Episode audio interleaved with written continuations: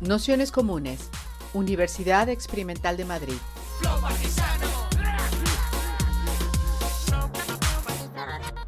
Toda la información en nuestro canal de Telegram Nociones Comunes o en nuestra web traficantes.net barra formación. Nada, pues daros la bienvenida a todas, a todos, a todos a este curso que hemos llamado eh, Más allá de la violencia contra, contra las mujeres comentaba hace un momento que el, espacio que organizamos estos cursos en nociones comunes, que es el espacio de formación y autoformación de traficantes de sueños, y que desde aquí las que estamos nos encontramos en Ateneo La Maliciosa, que es un proyecto compartido de traficantes de sueños junto con Ecologistas en Acción. Eh, contaros que, el curso es online y presencial, entonces hay muchas compañeras y compañeros que están conectados desde otros lugares de forma individual, en grupo, incluso algunas compañeras que están siguiendo el curso de forma colectiva. Y que, todas las sesiones en este sentido eh, intentamos que, puedan ser grabadas para que las podáis seguir de manera, bueno, en diferido si no podéis estar en este momento. Eh, en ese sentido, para nosotras es bastante importante la participación y que participéis dentro del espacio. Entonces, si en algún momento necesitáis que vuestra intervención no sea grabada, eh, tanto lo podéis decir en el momento como después nos podéis escribir y, por supuesto, no se, no edita, no se publica, no se manda al resto de las, de las personas. Eh, contaros también que también por el contenido de, este curso hay varias sesiones que son online. Nosotras las proyectaremos aquí por si os apetece venir, por si os apetece compartir el espacio, pero bueno, son compañeras que, viven fuera del, Estado español y que, que pero nos parecía muy importante las aportaciones que podían hacer a este debate. Eh, entonces, también manteniendo un poco este formato online presencial que recorta un poco las posibilidades, casi todas las sesiones serán un poco la misma dinámica, que es una introducción de unos 45 minutos eh, que ha preparado alguna compañera y, luego un rato de preguntas, debates y demás. Las sesiones son introductorias, no tenéis que tener ningunos conocimientos previos ni ninguna cosa y, los textos que os mandamos son de, bueno, pues para acompañar un poco las sesiones, pero no es necesario que los hayáis leído. Contaros también que, como sabéis, hay un grupo de Telegram que estamos mandando la información básica, pero también estamos utilizándolo para intentar comunicarnos entre nosotras. Entonces, asociado a cada uno de los bueno, de los, de los posts, hay una parte de comentarios donde entre nosotras podemos hablar. Entonces, este mecanismo nos parecía como lo suficientemente respetuoso para aquellas personas que prefieren hacer el curso como a distancia, sin implicarse directamente y sin que sepamos muy bien, pero también quienes quieran compartir eh, no preguntas, reflexiones, eh, bueno, que sepamos que es un espacio de todas, o que no hay, no hay nadie que vaya a estar exactamente detrás, pero que sí que entre nosotras podemos proponer discusiones, dudas y, bueno, lo que, lo que a vosotras os apetezca. Y nada, que cualquier cuestión, duda o lo que sea, pues que no dudéis en escribirnos, preguntarnos y cualquier cosa que aportación, idea, en fin, bueno, que todo esto también es un proceso. Y lo último ya es que a nosotros nos apetecía mucho que fuera un espacio seguro, y especialmente para este tipo de, temáticas. Y nosotros pensamos que un espacio es seguro cuando podemos hablar y proponer todas las cosas que, tenemos en la cabeza, siempre desde el respeto y atendiendo al marco donde estamos ahora, que también es nuestra propuesta. Pero dentro de ese contexto nos parece súper enriquecedor cualquier aporte, cualquier discusión, sabiendo que a lo mejor ahora estamos en un punto de la reflexión, en un tiempo estamos en otro y que es gracias a, la discusión, a la confrontación de ideas, al aporte colectivo, como conseguimos profundizar y avanzar en, bueno, en discursos que son complejos y que son difíciles y en los que muchas veces nuestra vida está atravesada. Entonces, en ese sentido, también comprender que habrá intervenciones que, que bueno, pues nos están afectando de manera diferente por el proceso y en el momento en el que estamos y escucharlas siempre desde, desde ese lugar, pero también desde la responsabilidad colectiva que es intentar avanzar y profundizar juntas. Entonces, bueno, pues incidir que eso que es lo que nos gustaría construir y que, y que si en algún momento alguna persona se siente incómoda, me lo haga saber también para eh, bueno, intentar eh, gestionar el espacio como, como podamos. Y, nada, y como es un debate difícil, pues que, que animo a animarnos todas a hablar y, compartir. En este sentido también, y ya dando un poco paso a lo que sería la propia sesión, eh, bueno, este curso es parte de un eje de trabajo que llevamos un tiempo desarrollando y nos parecía especialmente importante en un, en un momento que, que, bueno, desde movimientos e instituciones se está debatiendo eh, en general de una forma bastante polarizada que evita o que dificulta mucho el complejizar sobre las cuestiones que se están tratando. En la propia ley del CSI, que parece que está en debate en todos los contextos, pues no hace otra cosa que, animar y, profundizar en esta, situación. Una división que a nosotros nos parece bastante peligrosa y poco evidente y que donde está polarización o simplificación de muchas de las ideas no nos permite avanzar en las propuestas que nosotras por lo menos tenemos sobre la mesa y que al final acaba en ciertos momentos identificando los problemas políticos o las, em, o las tendencias políticas con las cuestiones institucionales y en muchos casos judiciales o incluso policiales.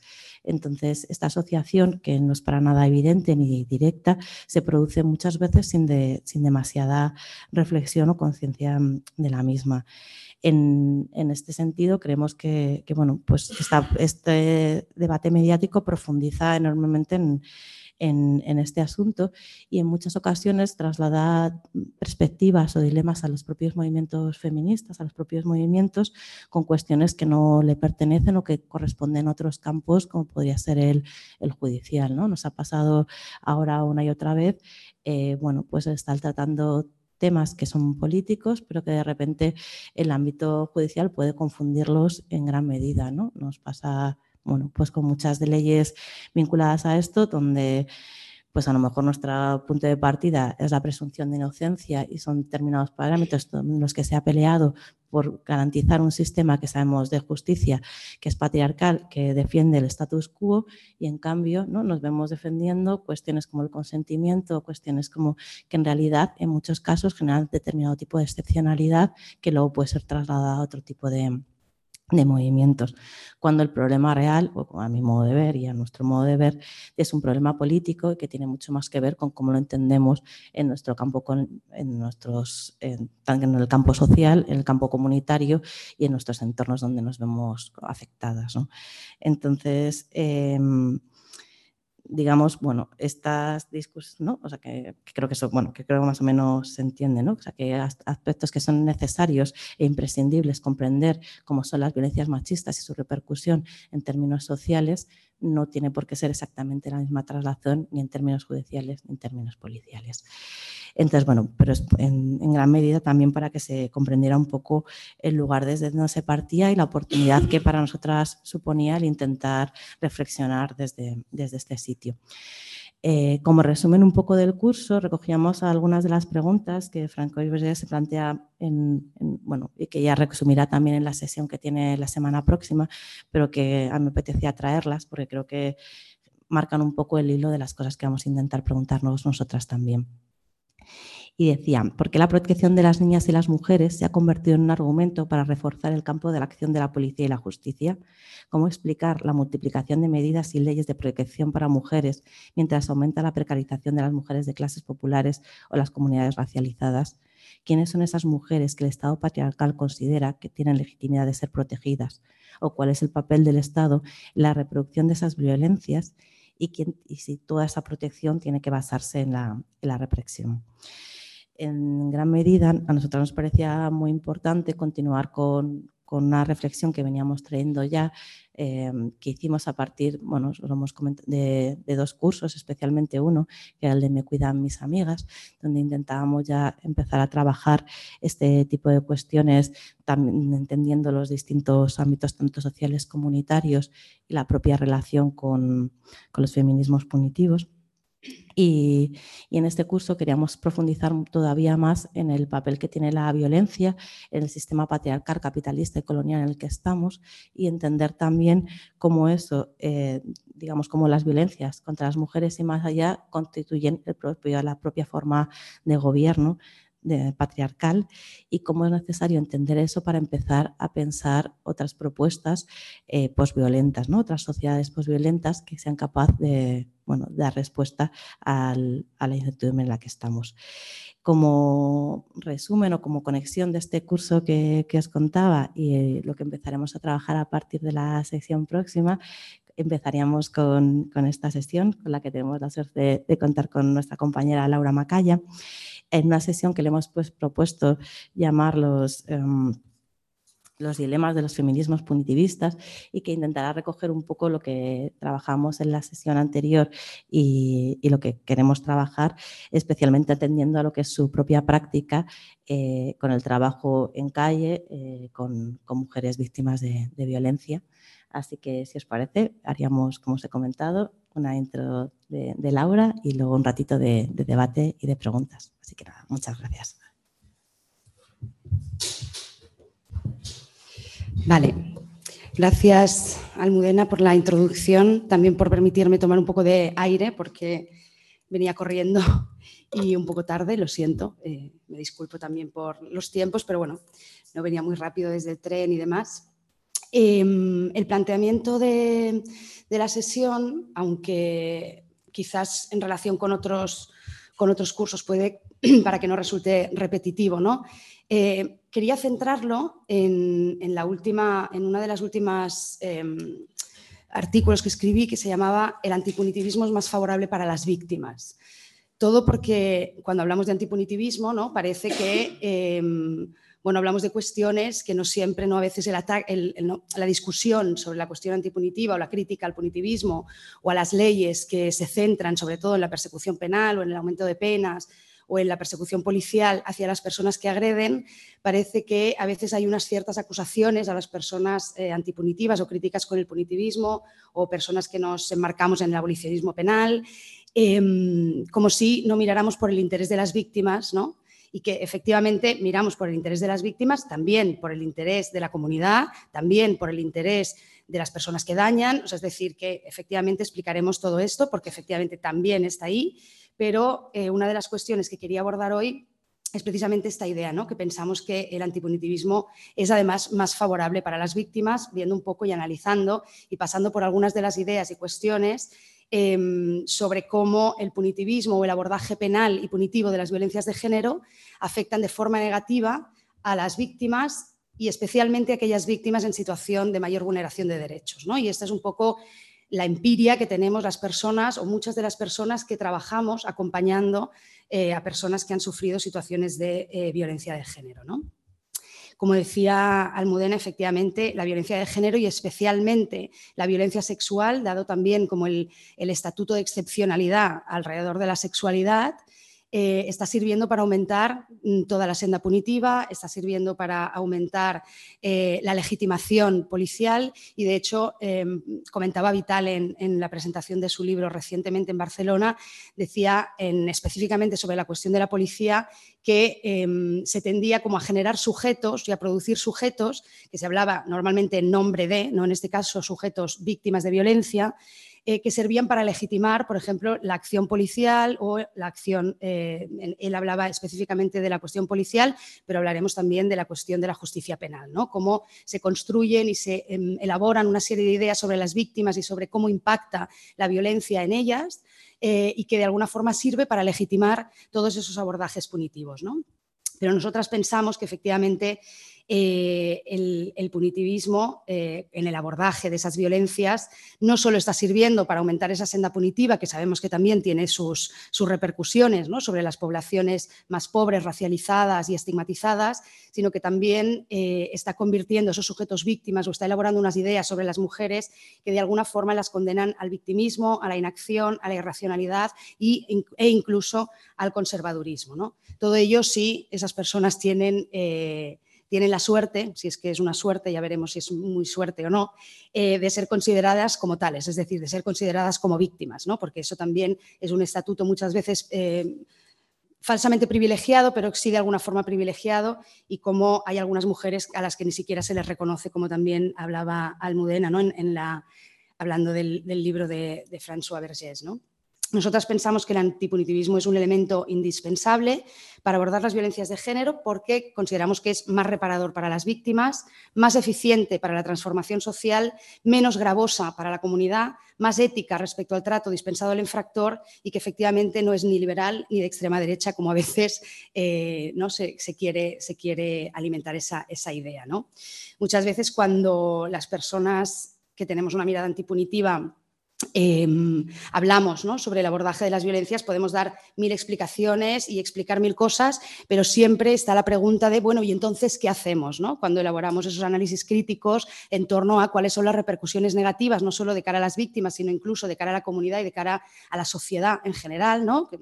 a través de muchas ideas, ¿no? o sea que incluso cuando hablamos de las personas Em, de, cómo, de qué trato se dispensa a la persona infractora, ¿no? O sea, qué dice también de nuestras sociedades, de la forma en la que tenemos de tratar a nuestros monstruos, ¿no? Por decirlo de alguna forma.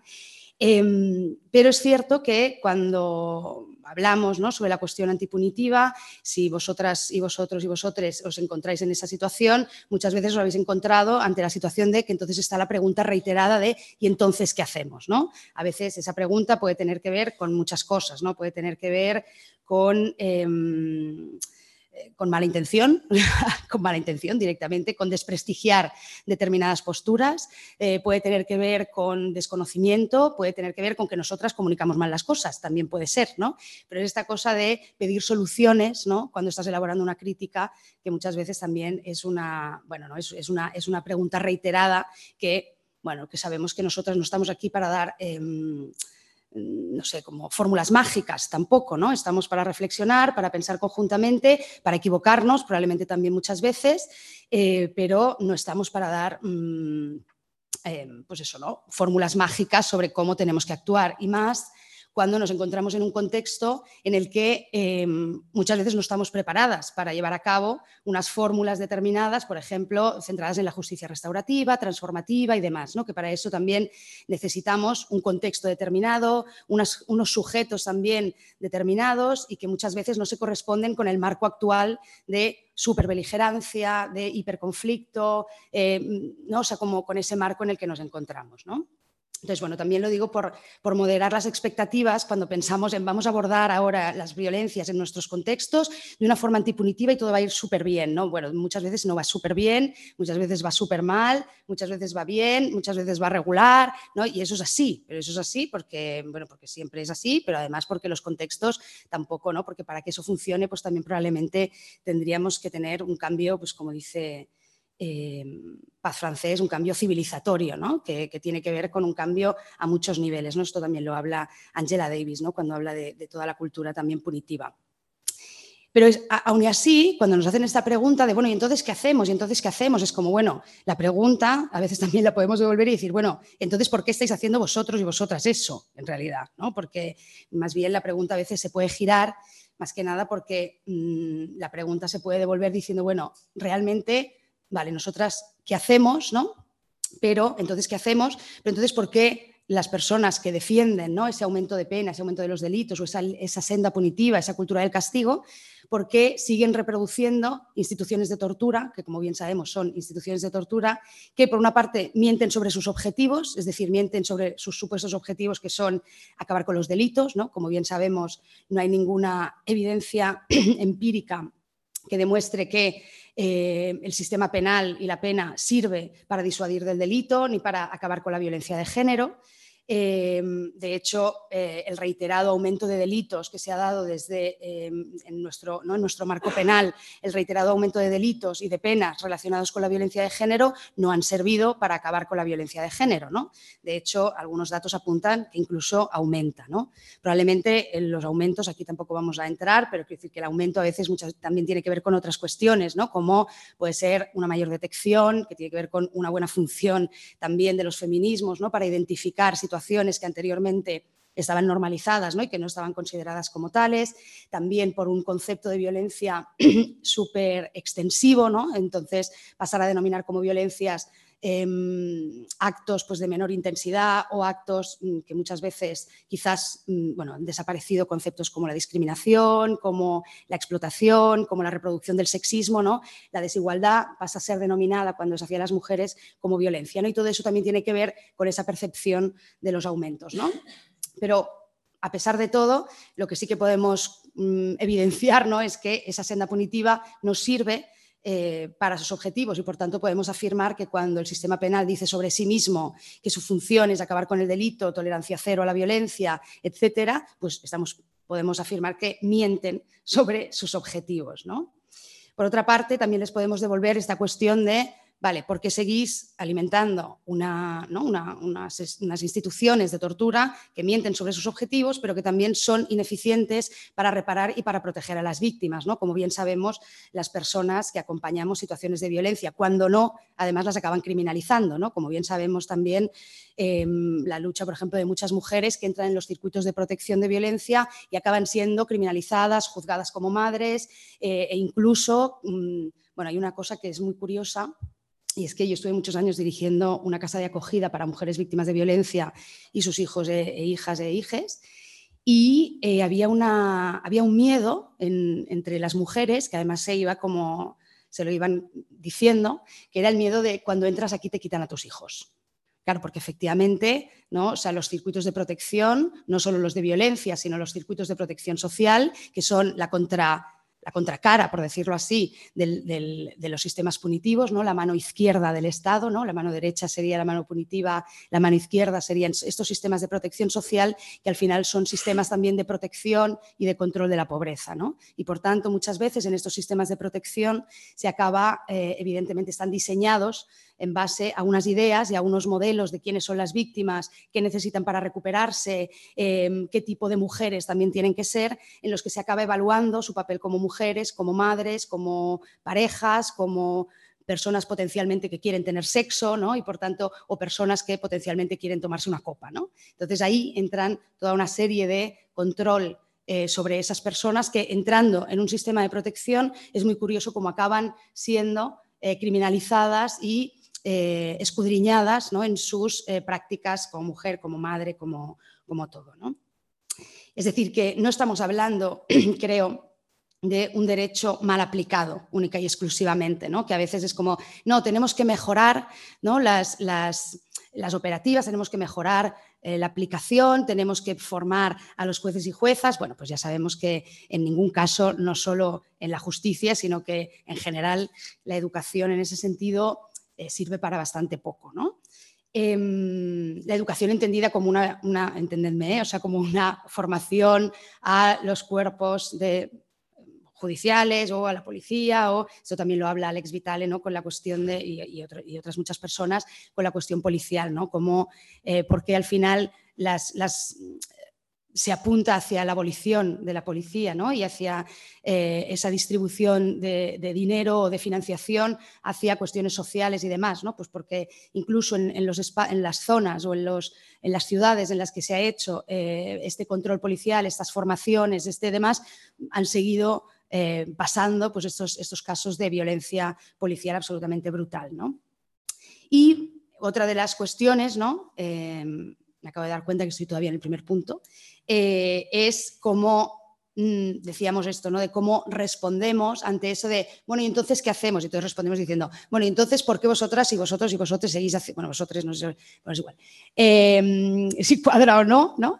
Pero en cualquier caso, seguramente también, em, seguís Eh, defendiendo esas instituciones de tortura que mienten sobre sus objetivos, ya hemos dicho, son eficientes para reparar y proteger a las víctimas cuando no las criminalizan y además condenan esas instituciones a las comunidades más excluidas a escoger entre la persecución, el control social a través de los sistemas de protección social y ayudas condicionadas o el sometimiento al régimen del salario en contextos hiperexplotados. ¿no? Esto lo explica la criminología crítica, como eh, el, marco punitivo eh, sirve para establecer a las personas vulneradas, vulnerables, eh, excluidas, marginadas, como las queramos llamar, eh, en tres vías, ¿no? en tres opciones, o bien la persecución policial, penal, punitiva, o bien el control social a través de los sistemas de protección social de las ayudas condicionadas. No olvidemos que la ley de solo sí es sí, la ley del 2022, tiene eh, replicando el mismo formato que la Ley 1 del 2004 de medidas integrales contra la violencia de género, tiene también ayudas condicionadas. Es decir, la apuesta feminista no va ni por rentas universales, eh, ni por garantizar el acceso a derechos, ni a rentas, ni a dinero, vamos, básicamente, y a vivienda para todo el mundo, sino condicionada al estatuto de víctima, ¿no? a ser reconocida como víctima. ¿no? Por tanto, eso, ¿no? decíamos cómo esa, esa cultura punitiva, esos sistemas penales sirven para condenar a las comunidades más excluidas a escoger o bien a la persecución policial y la criminalización o judicial, al control social a través de esos sistemas de protección social, lo que hemos denominado como la mano derecha y la mano izquierda, o bien el sometimiento a un régimen, al régimen del salario, en contextos evidentemente hiperexplotados ¿no? y sirviendo siempre como de esa, mano de obra eh, subsidiaria. ¿no? Pero evidentemente, aunque esta, o sea, esta respuesta ¿no? que yo os estaba proponiendo cuando nos preguntan, ¿y entonces qué hacemos? ¿Y entonces qué hacemos con la violencia y tal? Em, entonces contestar con, bueno, ¿y tú por qué sigues haciendo esto? ¿no? Es un poco rabioso, es un poco rabiosillo, ¿no? Y reconozco que a veces a mí también, pues como me, da esa cosa, y ¿no? aunque intentamos explicarlo muy pedagógicamente y demás, como estamos, a veces pues también nos enfadamos, ¿no? Intentamos no enfadarnos, intentamos explicar las cosas de forma pedagógica que llegue, porque sabemos que son cosas a veces impopulares o que no, cuentan con, ese, ¿no? con esos em, focos y esos altavoces de la hegemonía cultural y de producción de, conocimiento, pero también a veces nos ponemos un poco rabiosas y esta respuesta es rabiosa, ¿no? Entonces, la respuesta de ¿y tú por qué haces lo otro? Pues también es rabiosa, pero está bien también a veces decir pam, ¿no? O sea, zasca. Vale. Entonces, después del zasca, sí que tenemos que hacer algo que es eh, ofrecer a la mayoría la posibilidad de pensar las formas desde otro lugar, porque muchas veces eh, los abordajes punitivos no tienen que ver con una clara intencionalidad o defensa del sistema penal es la leche, nos gusta mucho y queremos ser súper punitivas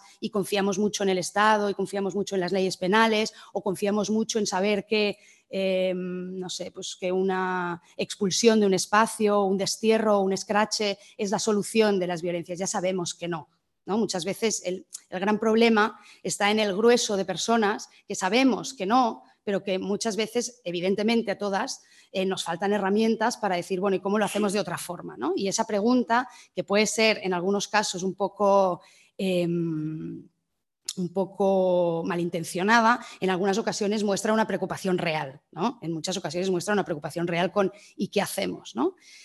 Em, entonces yo creo que sí que es necesario, pues eso, ¿no? Ofrecer a la mayoría la posibilidad de pensar que se pueden lograr sociedades donde la gestión de la seguridad no pase por la represión policial y las lógicas del castigo penal o informal. No olvidemos que las lógicas del castigo se activan eh, cuando em, apelamos al sistema penal para buscar la protección o para buscar em, la solución ante los agravios que sufren las mujeres o las personas disidentes en cuanto al género y la sexualidad, pero también en los marcos informales y en los marcos de los movimientos sociales activamos y funciona también la cultura punitiva cuando llevamos a cabo según qué acciones, ¿no? según qué tipo de estrategias, como pueden ser pues esto, ¿no? Las, los destierros, eh, los scratches y demás. ¿no? El gran lo hablaremos después, ¿no? pero que eh, el gran dilema y la gran complejidad es cómo conseguimos acompañar, cuidar, proteger y, sostener ¿no? y reparar a la persona que ha, sido dañada, ¿no?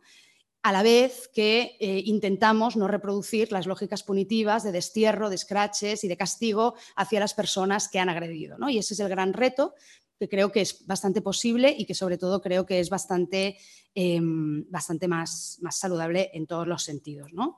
Em, de lo que vamos a hablar básicamente es de eso, ¿no? de, em, de cómo una cuestión que para mí es súper importante, ¿no? y es como en la violencia de género la solución construye el problema. ¿no? Es decir, eso lo dice Tamar Pitch. ¿no? Tamar Pitch es una criminóloga feminista que es a mí me encanta. Entonces, ella tiene, bueno, tiene varios libros, pero tiene un libro que se llama Un derecho para dos y bueno, es una, y, bueno, tiene como propuestas muy interesantes. Y, ella dice esto, ¿no? En la violencia de género, la solución construye el problema. Es decir, em, hay una forma de entender la violencia, o sea, el punitivismo genera una forma de entender la violencia construye el problema de la violencia y a las personas em, y a los sujetos víctima e infractor de forma que legitima eh, su propia actividad y su propia acción y su propia existencia. ¿no? Es decir, eh, no es tanto que el sistema penal o, la cultura del castigo, los marcos punitivos, como lo queramos llamar, diga, bueno, voy aquí hay un problema que es la violencia de género, la voy a analizar, a ver cómo es esta situación, cómo son estas señoras y estos señores, ¿no?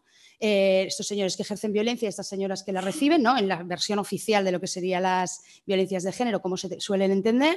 Y entonces voy a, eh, analizando esto de una forma muy rigurosa, voy a elaborar una serie de medidas para bien acotadas y bien mm, adaptadas a la situación. ¿no? Bueno, esto sería como la forma tradicional de, entender cómo funciona todo en general, pero especialmente ¿no? una, institución como el sistema penal. Lo que nosotros decimos y lo que dice Tamar Pitch es, no, no, no, eh, precisamente el punitivismo construye el problema para legitimarse a sí mismo, eh, construye también la forma de entender la violencia, qué efectos tiene esta violencia sobre las mujeres, eh, y quiénes son estas mujeres y quiénes son estos infractores. ¿no? Construye toda esa serie de ideas. Y el problema es que todas estas ideas eh, ya no solo es que mm, son menos favorables, pensamos, para atender a las víctimas y acompañar esos procesos, sino que además están sirviendo eh, no olvidemos que estamos en un marco del feminismo, ¿no? O sea, es decir, que no es como entendemos las violencias en cualquier sitio. O sea, estamos hablando en un marco de los feminismos, de movimientos de transformación, de movimientos Em, no sé, autónomos, em, más radicales, no sé, ¿no? Algo así. Eh, y por tanto es cómo está sirviendo también todas estas ideas respecto a la violencia construidas por los propios saberes de estas instituciones punitivas para derechizar cada vez más nuestros movimientos, para que eh, los sentidos comunes cada vez más sean eh, que es totalmente normal aplicar una serie de medidas que tienen que ver siempre con el castigo y cada vez estamos, mm, se está favoreciendo que los movimientos no solo se derechicen, mm, se vuelvan más conservadores y que además se vuelvan vuelvan cada vez, evidentemente, menos revolucionarios, no solo los feminismos, sino en general todos los movimientos, que el feminismo esté contribuyendo para eso, cuando para muchas ha sido la casa en la que ¿no? ha sido esos espacios de libertad, esos espacios en los que nos podíamos poner en riesgo pensando que em, bueno, que éramos capaces de sostenerlo, que éramos capaces de acompañarnos y que éramos capaces de generar comunidad para poder enfrentarnos a los riesgos que suponía esos espacios de libertad, eh, realmente es, terrible. ¿no?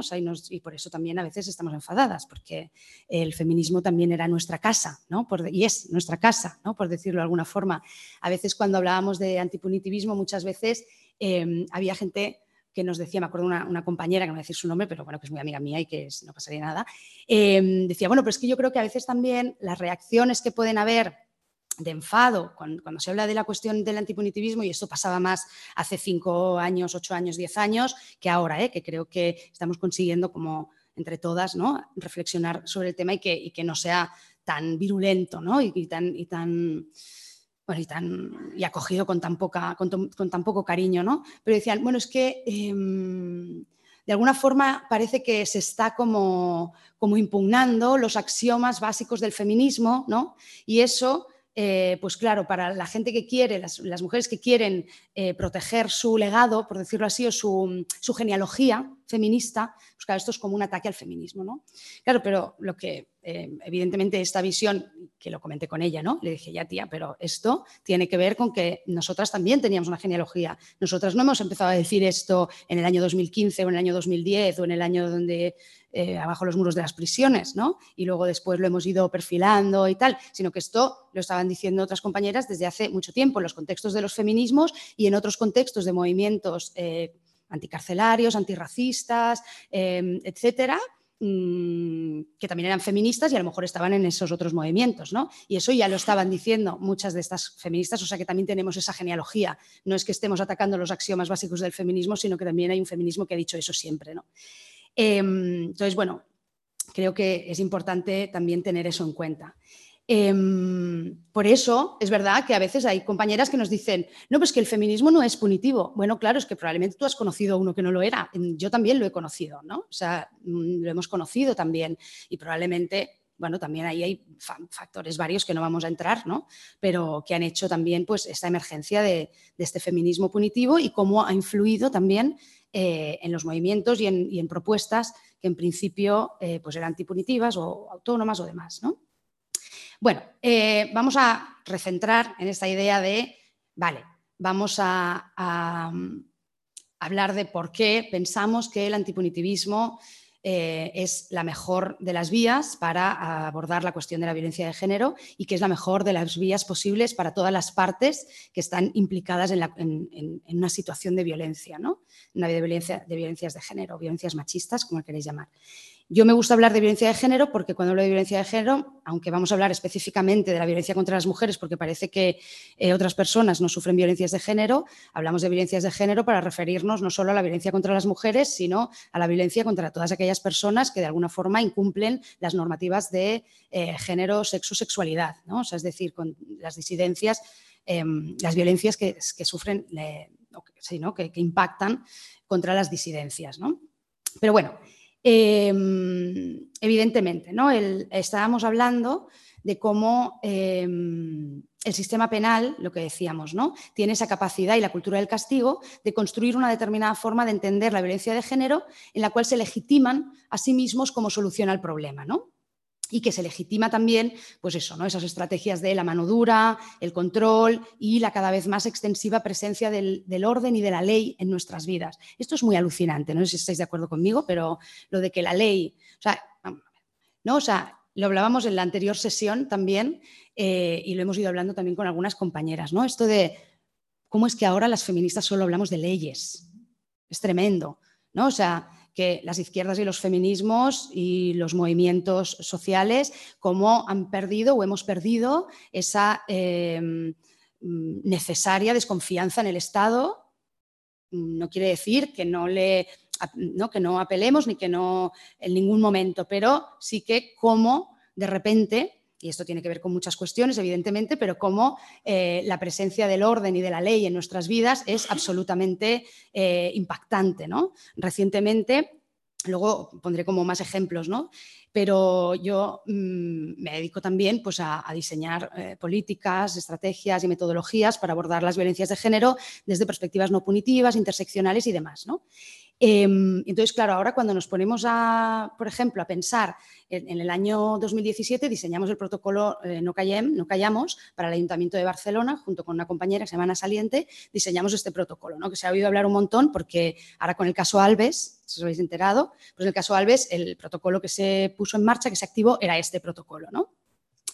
Evidentemente, era un protocolo que, por el marco en el que había en ese momento, eh, la primera legislatura de Barcelona en Común, eh, por la mirada feminista que tenía esa regiduría, pudo ser un protocolo en el que em, bueno, se, intentaba paliar em, las tendencias punitivas de los marcos legislativos en los que estábamos, ¿no? dentro de, de, las posibilidades y evidentemente entendiendo que mm, en algún punto, como no era un protocolo de un contexto de movimientos sociales o de centro social o lo que sea, pues se tenía que regir y que, y que vehicular a través del, marco legislativo que, se, tenía. ¿no? Pero claro, ahora, em, ahora mismo que acabo de hacer otro protocolo y, que, y que estoy en la elaboración como de dos o tres, y es como, ostras, es que cada vez es más difícil intentar esquivar eh, las vías punitivas, porque, y ahora veréis, ahora iré poniendo ejemplos, ¿no? Porque con este imperio de la ley y el orden y como todo tiene que, todo lo que mm, construye lo que es la violencia, cómo la denominamos, cómo la entendemos, que sobre las víctimas y tal, está en las leyes, eh, con el carácter además tan, tan excluyente que tienen las leyes y los sujetos jurídicos, pues bueno, ¿no? Nos vemos como muy limitadas también para, para pensarlo desde, desde otro lugar, ¿no? El, protocolo No Callamos es un, no callem, es un protocolo que mm, fue, fue innovador porque era el primer protocolo que había en el Estado español que eh, intervenía desde la administración pública en eh, la, defensa de la libertad sexual en espacios eh, de ocio privados. Es decir, no era como fiestas mayores y espacio público y demás, sino que se consiguió tener una cierta em, o sea, se consiguió hacer un trabajo relativamente bueno con algunas de las salas de conciertos, festivales y demás en Barcelona em, para que aplicaran ese protocolo y se adhirieran al protocolo No Callem em, bueno, para aplicarlo en sus salas. Y muchas de ellas han estado súper comprometidas con, eh, con, la aplicación de este protocolo y bueno, ¿no? Entonces, bueno, funcionó bastante bien. Evidentemente, en el momento en el que salta el caso Alves, em, los discursos eran y muchas veces porque, porque claro, eh, era claro que el protocolo Nogayem tenía otra línea de cómo trabajaba las violencias, cómo las conceptualizaba y demás, ¿no? Para empezar, por ejemplo, pues porque no partía de eh, ante casos, por ejemplo, o situaciones de, de, acosos o de situaciones de intromisión ilegítima en la sexualidad de baja intensidad, pues no se partía de entrada, por ejemplo, de una medida punitiva o de una expulsión o de una denuncia o de un, sino que se intentaba hacer un primer paso eh, de mediación, intentaba hacer un primer paso de transformación, de reflexión sobre la conducta, etc. ¿no? Y entonces se intentaba hacer ese primer paso. Eh, no sabemos cuánto se ha aplicado eso en las salas o no, porque luego pues eso es complejo, pero bueno, la idea era un poco esa.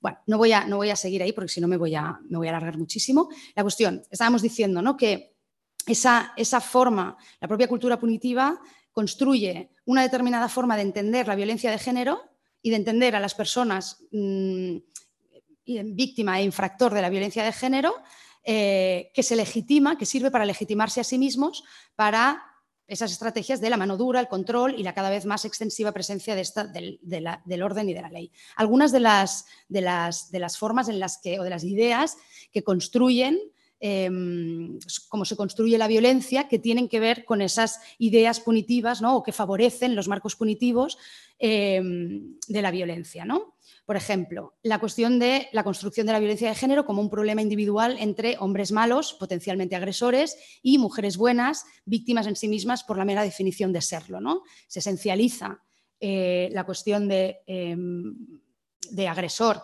en los hombres y la cuestión de víctima en las mujeres. ¿no? Y por tanto, las mujeres, la cuestión, el, estatuto de víctima pasa a ser esencializado en todas las mujeres. ¿no? Y eh, la cuestión de los hombres malos como potencialmente agresores, todos los hombres. ¿no? Em, esta idea del problema individual es, eh, o sea, lo de mm, convertir problemas sociales o políticos o de cualquier otra índole en cuestiones de un conflicto individual o un conflicto interpersonal es característica del sistema penal en todas, eh, en, general en todo, ¿no? Eh, pero en este caso, pues también, ¿no? Es decir, que se convierte la violencia de género en lugar de una cuestión estructural con la connivencia además de las instituciones del Estado, con em, con la, legitimidad también que tienen determinadas formas de masculinidad, etcétera, en lugar de todo eso, se acaba convirtiendo en ese problema individual. ¿no? Otra de las ideas también que se construyen para favorecer el punitivismo alrededor de las violencias de género, una necesaria construcción del sujeto agresor con las atribuciones típicas del sujeto neoliberal, es decir, ¿no? como el sujeto agresor normalmente cuando se piensa en las motivaciones de la violencia, eh, se piensa en una persona que tiene como único motor para ejercer esa violencia el afán de dominio. ¿no? Entonces, la violencia se ejerce con la finalidad de dominar no solo a esa mujer concreto que sufre una determinada situación de violencia, sino al conjunto de las mujeres. ¿no? Esa unifocalidad de la violencia, de las causas de la violencia, en por qué se ejerce, eh, pues claro, es muy reduccionista, porque evidentemente, eh, primero porque hay situaciones muy diversas de violencia, ¿no? Hay situaciones mm, que, primero porque hay situaciones de violencia de los hombres hacia las mujeres que pueden tener un componente de género, pero a lo mejor no es una violencia de género. Y eso también hay que tenerlo en cuenta, eso para empezar. Eh, después que incluso siendo una violencia de género, el único factor del afán de dominio, como si Claro, es esta idea de el sujeto que actúa en sus propios beneficios, ¿no? que justifica todas las políticas de la tolerancia cero, ¿no? que también tiene que ver con esos sujetos em, infractores o esos sujetos delincuentes. ¿no? Estas personas, según ese sujeto también paradigmático de los marcos neoliberales, hacen una valoración de costes y beneficios, les sale a cuenta, eh, porque ganan dominio y ganan poder, les sale a cuenta delinquir, en este caso les sale les sale a cuenta agredir y por tanto qué es lo que automáticamente se mm, presume como eh, necesario, aumentar las consecuencias de sus actos. Si la consecuencia de sus actos, en lugar de ser por muy, aunque sea el acto leve, ¿no? Esos han sido las políticas de tolerancia cero típicas de la derecha y la extrema derecha, ¿no? Y de los sistemas de control, que son precisamente eso. Actuamos preventivamente, incluso aunque la acción o, la, violencia sea de baja intensidad, vamos a meter mucha mano dura y vamos a meter eh, mucha, ¿no? mucha, mucha pena, porque eso disuade y eso ¿no? es como mano dura. Ya desde, ¿no? como atacarlo desde, desde, el, desde el origen. ¿no? Eh, esto, evidentemente, parte de esa idea del sujeto agresor como esa violencia unifocal, que parte de esa valoración de costes y beneficios y por tanto le sale a cuenta delinquir después de hacer esa valoración racional, eh, que elige y escoge según sus propios intereses, obviando que evidentemente hay muchos otros factores ¿no? que tienen que ver con otras características también de la persona que Mm, también están afectando, ¿no? Y que luego también muchas veces, como bueno, pues depende del tipo de violencia, depende de la situación. Yo no creo que sea una gran muestra de dominio em, asesinar, por ejemplo, a tu pareja o asesinar a tus hijos. No creo que eso sea una muestra de dominio, sino que creo que eso es una muestra de pérdida de potencia y de control total y absoluto. es decir, que no sé si se puede interpretar únicamente con esa línea en la cual eso no Em, solo actúa movido por ese afán de dominio. ¿no? Y luego pues hay evidentemente otras cuestiones y otras problemáticas asociadas que hacen que haya un aumento de la de la, agresividad, eh, que pueda haber, bueno, y que evidentemente, pasa que el feminismo también ha insistido mucho precisamente para, para considerar a las personas que agreden como personas absolutamente deleznables, monstruos absolutamente inaceptables, ha insistido mucho en ocultar las problemáticas asociadas que esas personas también podían tener, desde la negación, por ejemplo, decir que las personas que agreden eh, no son agresores, o sea, no han vivido violencias, esto no sé si lo habéis oído, ¿no? Lo de, no, no, no, no, no, los hijos de la violencia no ejercen violencia, porque todo lo contrario, de hecho es que, hombre, no, no, muchos hijos de la violencia ejercen violencia y lo sabemos porque hemos visto a críos, a niños, a niñas, a criaturas. Em, ejercer esa violencia, incluso siendo muy chiquitines y siendo muy adolescentes, ejercer esa violencia. Muchas de esas personas ejercen esa violencia. ¿no? O sea que también hay ese elemento. Eh, también la del tema de la cuestión de, no, los consumos de tóxicos no tienen nada que ver. Bueno, en algunas ocasiones también eso produce unas situaciones en las que si eso ya da lugar como a situaciones muy problemáticas, pues no es la única causa. Evidentemente hay un factor de género, evidentemente hay un factor de control, efectivamente hay un... Sí, pero no es la única causa exclusiva, ¿no? por decirlo así. Bueno, eh, más ideas, ¿no? Luego podemos, como, no sé, ¿eh? entrar en alguna que, que os parezca más interesante. También una determinada idea de lo que es la seguridad y los espacios seguros, ¿no? entendiendo la seguridad como la ausencia de violencia interpersonal. ¿no? Em, con, esto lo que acaba pasando es que eh, se plantea que eh, el problema más acuciante de las mujeres es la violencia si la violencia por parte de unas personas concretas o unos grupos determinados, ¿no? O sea, esas violencias de género que están medidas o que están o que se o que son em, que son amparadas bajo las leyes penales, ¿no? que son las violencias interpersonales. Se acaba generando la idea de que la seguridad de las mujeres y el bienestar de las mujeres depende única y exclusivamente de la ausencia de violencias. Esto, evidentemente, es una idea que, em, que lo que está haciendo es plantear las necesidades de las mujeres en función de las necesidades de aquellas mujeres que no enfrentan otros problemas mucho más acuciantes. Y esto es así. Muchas veces cuando atendemos a mujeres en situaciones eh, de exclusión o, o, con derechos muy vulnerados o situación administrativa irregular, o sea, etc., muchas veces la situación de violencia que favorece o que hace o que produce o que eh, genera que esa persona entre, por ejemplo, en un circuito de protección o que, parece que es la primera demanda de un acompañamiento, eh, muchas veces es el problema a veces menos importante o que se acaba convirtiendo en menos grave para esa persona. Y, con lo cual, poniendo en el centro como único elemento medidor de la situación de las mujeres o del bienestar de las mujeres las eh, violencias interpersonales, lo que estamos haciendo es efectivamente modelar las necesidades de las mujeres en función de las necesidades de las mujeres más privilegiadas. Y pensando también, evidentemente, todo cómo se aborda la violencia en esos marcos, siempre es pensando en ese tipo de violencia y en un tipo de víctima determinado que no tiene problemas, por ejemplo, no sé, de persecución policial o de persecución política o de em, estar en situación administrativa irregular o pertenecer a una comunidad que no se lleva bien con la policía. Bueno, que no se lleva bien a la que la policía persigue de forma reiterada, que no se lleva bien porque... No, no. Em, entonces, esos circuitos que tienen... cuando hablo de circuitos, lo digo porque a veces igual hablo de cosas que, que seguramente sabéis, pero por si acaso, cuando hablo de circuitos me refiero, por ejemplo, en Barcelona hay se llama así además, ¿no? El circuito de, atención a las violencias de género, ¿no? Entonces, en el circuito están desde los servicios ambulatorios, servicios que atienden a las mujeres em, de forma ambulatoria, ¿no? O sea, que se, vienen, la atienden, se van a su casa, pues donde hay asesoramiento jurídico, psicológico, social, de todo tipo, y también en ese circuito pues está eh, todo lo que es la acogida y los espacios de, pues sí, de acogida, ¿no? Para, para para huir de situaciones de riesgo en principio. ¿no? Em, esos circuitos tienen unas metodologías de intervención, de acompañamiento y de atención. No es a la ligera, en principio, no es a la arbitrariedad de la profesional o al criterio de la profesional, aunque a veces se deja un amplio margen y eso también es problemático, pero em, tiene unos itinerarios, tiene unos tiempos, tiene una forma de entender la violencia, en qué momento se pasa una fase, se pasa a la otra, eh, cómo se establecen, cómo se distribuyen los espacios, cómo las casas de acogida están pensadas las normativas, qué se puede hacer, qué no, eh, qué habitaciones hay, cuántas alfombras hay o cómo la gente se sienta en la mesa. Todo ese tipo de cosas están diseñadas en función a un modelo de víctima. A eso me refiero cuando hablo de los circuitos pensados también en función de una serie de necesidades. Y por eso, por ejemplo, eh, pues las mujeres no pueden beber alcohol en las casas de acogida, que es una cosa absolutamente delirante. Pues, ¿Por qué? Pues bueno, no. Eh, incluso ¿no? se piensa cuando a una mujer entra oliendo alcohol, huele alcohol. ¿Y a mí qué? ¿no?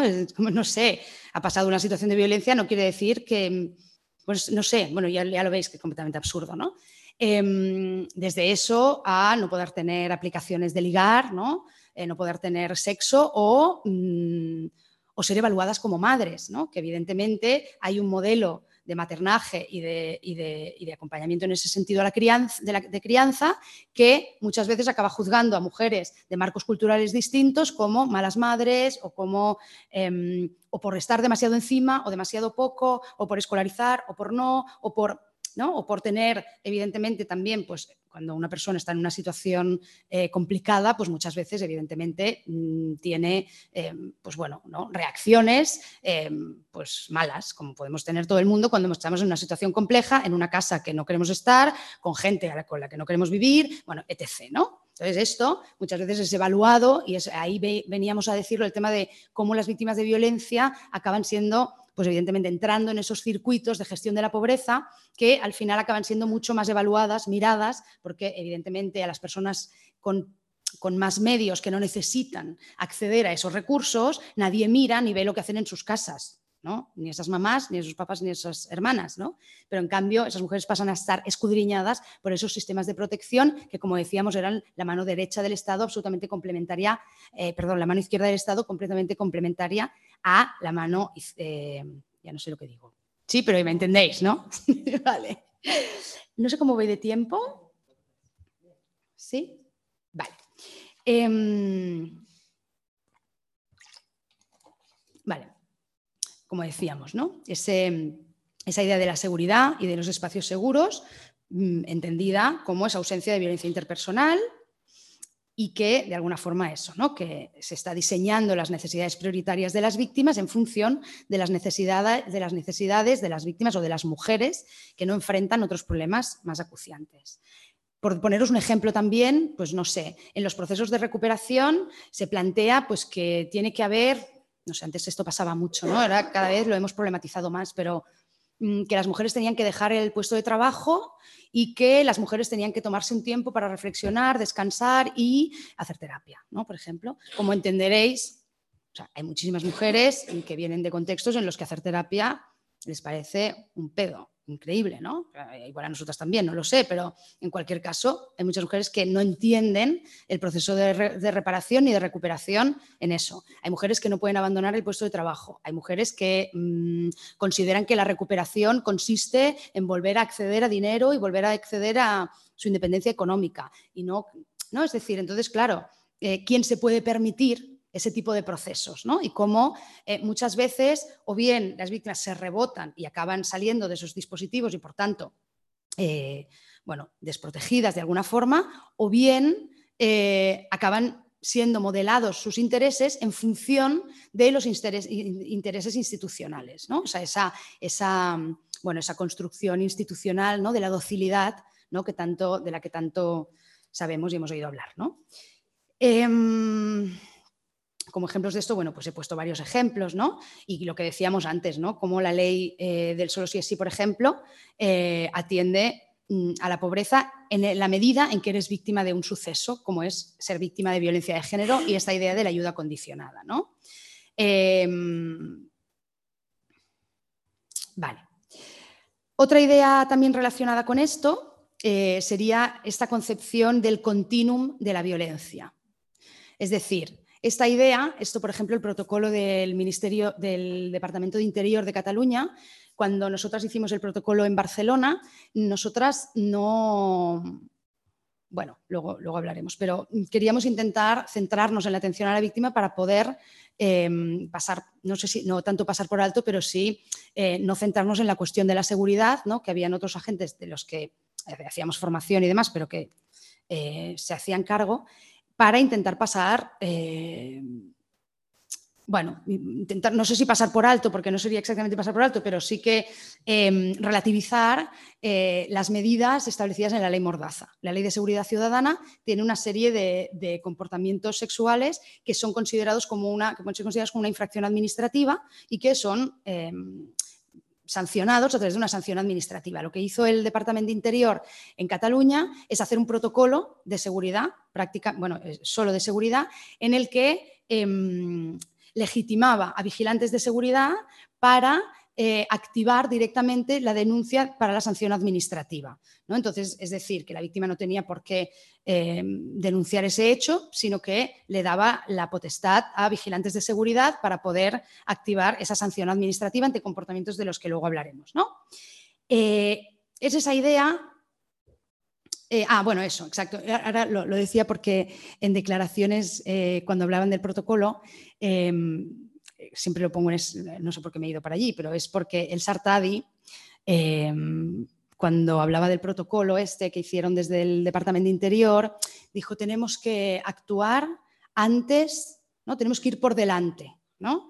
actuar antes de que pase algo más grave, ¿no? No me acuerdo cómo lo articulaba, ¿no? Pero es esta idea aplicada a la violencia de se empieza por un porro y se acaba en la heroína, ¿no? Que son estas ideas que justifican todas estas medidas em, de la tolerancia cero, de la que hablábamos antes también, ¿no? Es decir, se justifica actuar muy duramente ante mm, tener una mm, poca cantidad de droga porque esto, las mafias y este al final va a acabar en la heroína, ¿no? O sea, este tipo de cosas. Bueno, con la violencia, pues es un poco esa misma idea, ¿no? Es decir, quien empieza eh, insistiéndote para invitarte a un cubata, acaba violándote cuando salgas de la sala, ¿no? Que es esta idea también de la persona que agrede como eh, una persona que además no puede parar de agredir, ¿no? Que también esto es bastante curioso, ¿no? Que, pues, porque a veces bueno, siempre en ese modelo paradigmático de el agresor que mm, cumple condena, sale de prisión, vuelve a agredir, en un permiso agrede, ¿no? O sea, esta idea que es evidentemente muy minoritaria entre las personas que agreden, pero que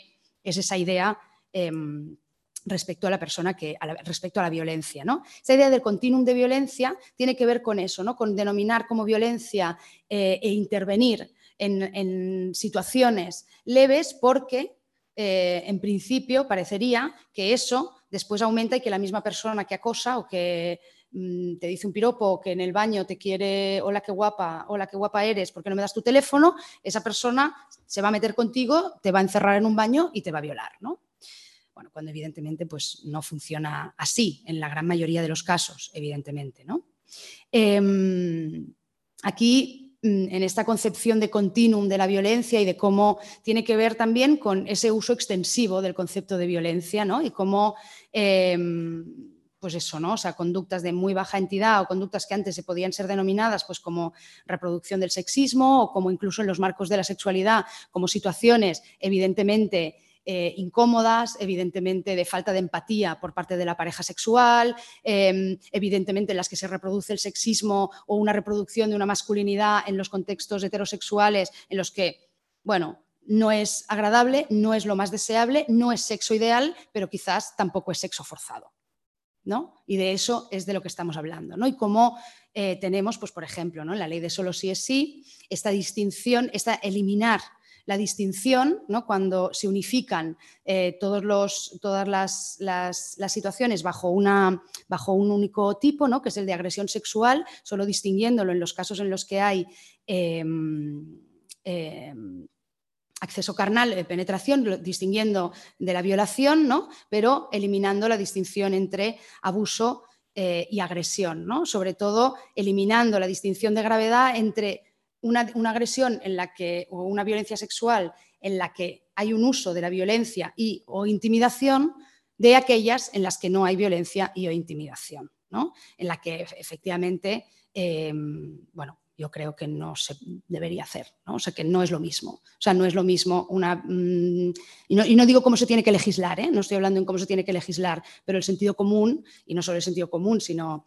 eh, la experiencia, ¿no? Atendiendo víctimas y, y, personal, me dice que efectivamente eh, no debería ser considerado de la misma manera, ¿no? Cuando se, o de la misma gravedad, el uso de la violencia y o intimidación con el no uso de la violencia y o intimidación. ¿no? no quiere decir que eso, que no hayan situaciones, evidentemente, como las de eh, las situaciones de aprovechamiento con la vulnerabilidad química, situaciones en las que eh, hay una superioridad o se prevale de una situación de superioridad para conseguir un consentimiento que puede ser relativamente viciado. Efectivamente, ¿eh? que ahí mm, no estamos diciendo que no sean comportamientos problemáticos o que no sea violencia, también son violencia, pero no creo que no de la misma gravedad que en los casos en los que efectivamente existe violencia y o intimidación. Por tanto, tenemos esta idea ¿no? de esta amplificación cada vez más ¿no? de la violencia, está eh, también como la ley del solo sí es sí amplía la horquilla de comportamientos potencialmente sancionados a través del sistema penal eh, al establecer mm, que una agresión sexual es todo comportamiento eh, sexual que em, sin consentimiento. ¿no? Ah, bueno, pues efectivamente eso amplía las conductas que pueden ser consideradas como delito. Por ejemplo, interpretar ¿no? además con esa formulación del consentimiento expreso, de la voluntad de establecer ese contacto sexual. ¿no? Y cómo eso puede convertir, por ejemplo, eh, un consentimiento tácito o un silencio, ¿no? o sea, interpretar un silencio como un sí puede ser considerado un delito. Otra cosa es si tenemos que hablar en otro marco y en otros contextos sobre la empatía que los hombres heterosexuales tienen en los contextos de, las relaciones sexuales. Ese es un temazo. Y eso, evidentemente, es absolutamente imprescindible. Y yo creo que también se está haciendo, no sé, ¿no? por parte de, también de, hombres, de movimientos de hombres y, de, y demás. ¿no? Que luego es muy gracioso porque cuando los movimientos de hombres salen a decir que están deconstruyendo la masculinidad y la sexualidad patriarcal y tal, todo el mundo se descojona que también me hace mucha gracia, es como, bueno, pero es, necesario, ¿no? Pero se nos descojonamos también, si lo hacen también mal, no lo hacen mal, lo hacen mal. ¿No? ¿no? ¿Os lo veis un poco esto? De, lo digo así un poco en jijijaja, pero que es bastante curioso porque parece que una parte del feminismo también se descojona de eso, ¿no? Que es como, pero bueno, pues yo creo que está bien. Otra cosa es metodológicamente cómo lo hagan o no lo hagan cada cual y, cómo lo planteen. Pero creo que hacer eso es absolutamente imprescindible y creo que es mucho más transformador que coger y decir que, eh, ¿no? Como no has entendido un silencio, como no has, ¿no? Bueno, eh, pues, código penal, ¿no? Bueno, creo que es bastante curioso.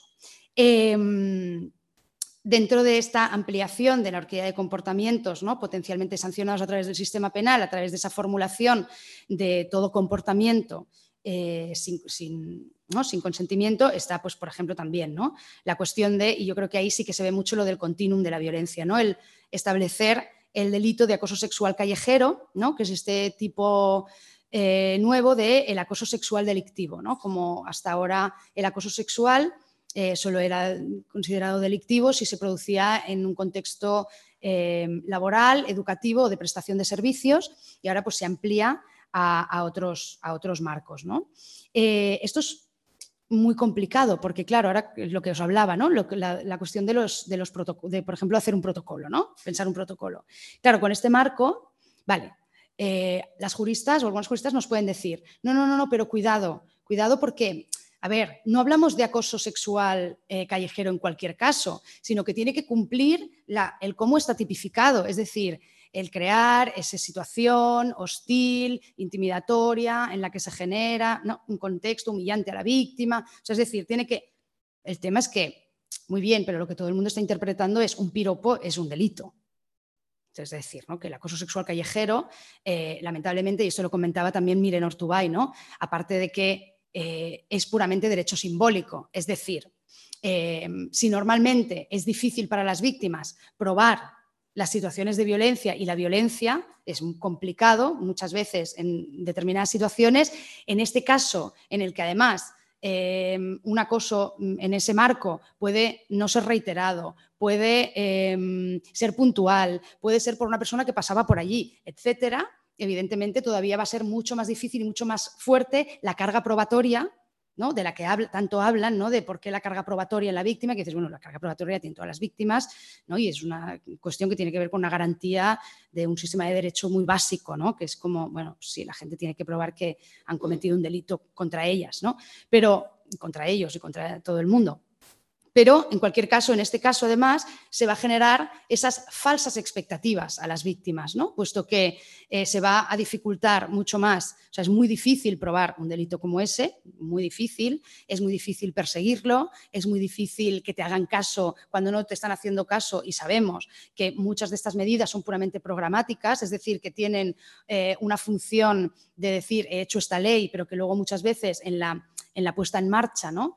Eh, pues fallan por muchos, por muchos lugares, ¿no? por ejemplo, las protecciones a las víctimas de violencia de género, a las víctimas incluso de situaciones de, alto impacto y de gravedad. Sabemos que falla la protección ahí, mm, como no va a fallar ¿no? también en situaciones en las que además van a ser, o sea, son consideradas eh, pues bueno, ¿no? de, bajo, o sea, esa tendencia que puede tener, y esto también lo apuntaban los cuerpos policiales e incluso los, los jueces y juezas, a Em, bueno, a relativizar un poco todo, ¿no? E incluso a decir, bueno, ya viene esta con este, ¿no? O sea, esta, esta relativización incluso de, las violencias, ¿no? generadas precisamente por esa idea de esa magnificación de situaciones, como es en el caso este de establecer el acoso sexual delictivo dentro del marco penal. ¿no? Eh, otra de las ideas, ¿no? estamos hablando de lo del continuum y de la magnificación de la violencia, Em, bueno, en todo esto también lo podemos ver. Em, o sea, el actual gobierno es especialista en hacer esto, es absolutamente especialista en hacer esto. Por ejemplo, lo hace en las leyes que, em, ¿no? que, hace, pero también lo hace, por ejemplo, en las, las macroencuestas. ¿no? En las macroencuestas eh, de victimización del actual gobierno, la, la más reciente, se incorporaban eh, cuando se medía la violencia, el porcentaje de personas, que había, de mujeres que habían sido víctimas de violencia, se incorporaban como actos de violencia eh, una mirada lasciva, por ejemplo, o un comentario sexual incómodo. Un comentario sexual incómodo o una mirada lasciva estaba contabilizado como violencia dentro de la macroencuesta. Por tanto, evidentemente, en esto hay bastante análisis ¿eh? en cómo se está bueno, bastante no, pero hay gente que eh, ha dicho cosas súper interesantes con esto, ¿no? En cómo eh, las estadísticas, las estadísticas, bueno, todo el mundo sabemos, ¿no? Cuáles, eh, cuáles son también los, los procedimientos performáticos de la estadística en función de cómo se está estableciendo qué es lo que se mide, ¿no? Si tú estás midiendo una mirada lasciva bueno, que aquí ya lo del lascivo me parece ya también psicodélico, ¿no? Pero bueno, más allá de todo, ya entendemos, ya sabemos lo que es una mirada desagradable. Ya entiendo lo que quiere decir. Y a todos hemos tenido 15 años, 18, 20. Lo digo porque igual es como en esas edades donde es mucho más frecuente, porque evidentemente eh, se sabe que se tiene un poder para humillar a la otra persona y generarle un contexto súper hostil. Si esto nos parece fatal, ya sabemos de lo que están hablando. Eso es una cosa. Y otra cosa es denominarlo como violencia y meterlo en una macroencuesta en la que dices una de cada dos mujeres ¿no? ha sufrido una situación de violencia.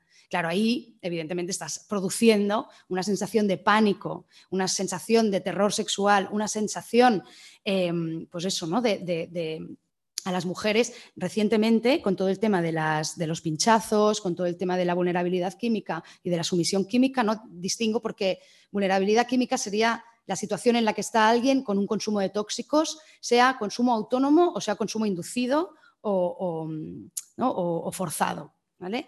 Cuando decimos inducido me refiero a que también a que a cuando te invitan mm, pues a drogas, a alcohol, a, lo que sea, con la finalidad, ¿no? De forma, te insisten para que consumas, para que consumas, con la finalidad de, aprovecharse de ti, agredirte.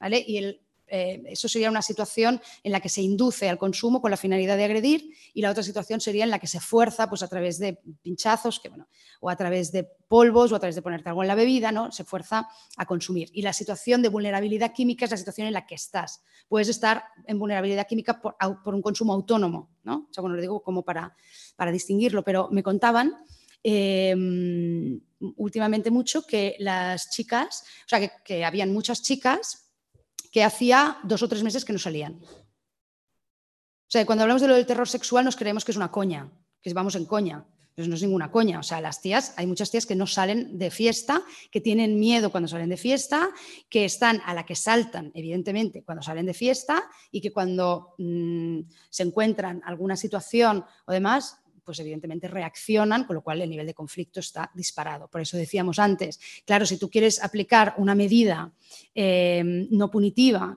o restaurativa o de, otro, de otra forma en un contexto como el actual, es muy complicado, porque ¿cómo le vas a decir a alguien que se dispara completamente por miedo, por, mm, bueno, ¿no? por sensación de inseguridad, por toda esta situación que se está generando? Bueno, venga, vamos a ver si podemos hablar. No, no, no, no, que lo maten, claro. ¿Por qué? Pues porque la situación está muy alterada, el nivel de conflicto es muy alto, ¿no? Y somos responsables cuando estamos estableciendo estas ideas en torno a la violencia y en torno a, los efectos también que esas, que esas situaciones tienen que tener sobre las mujeres eh, y sobre las mujeres jóvenes especialmente, ¿no?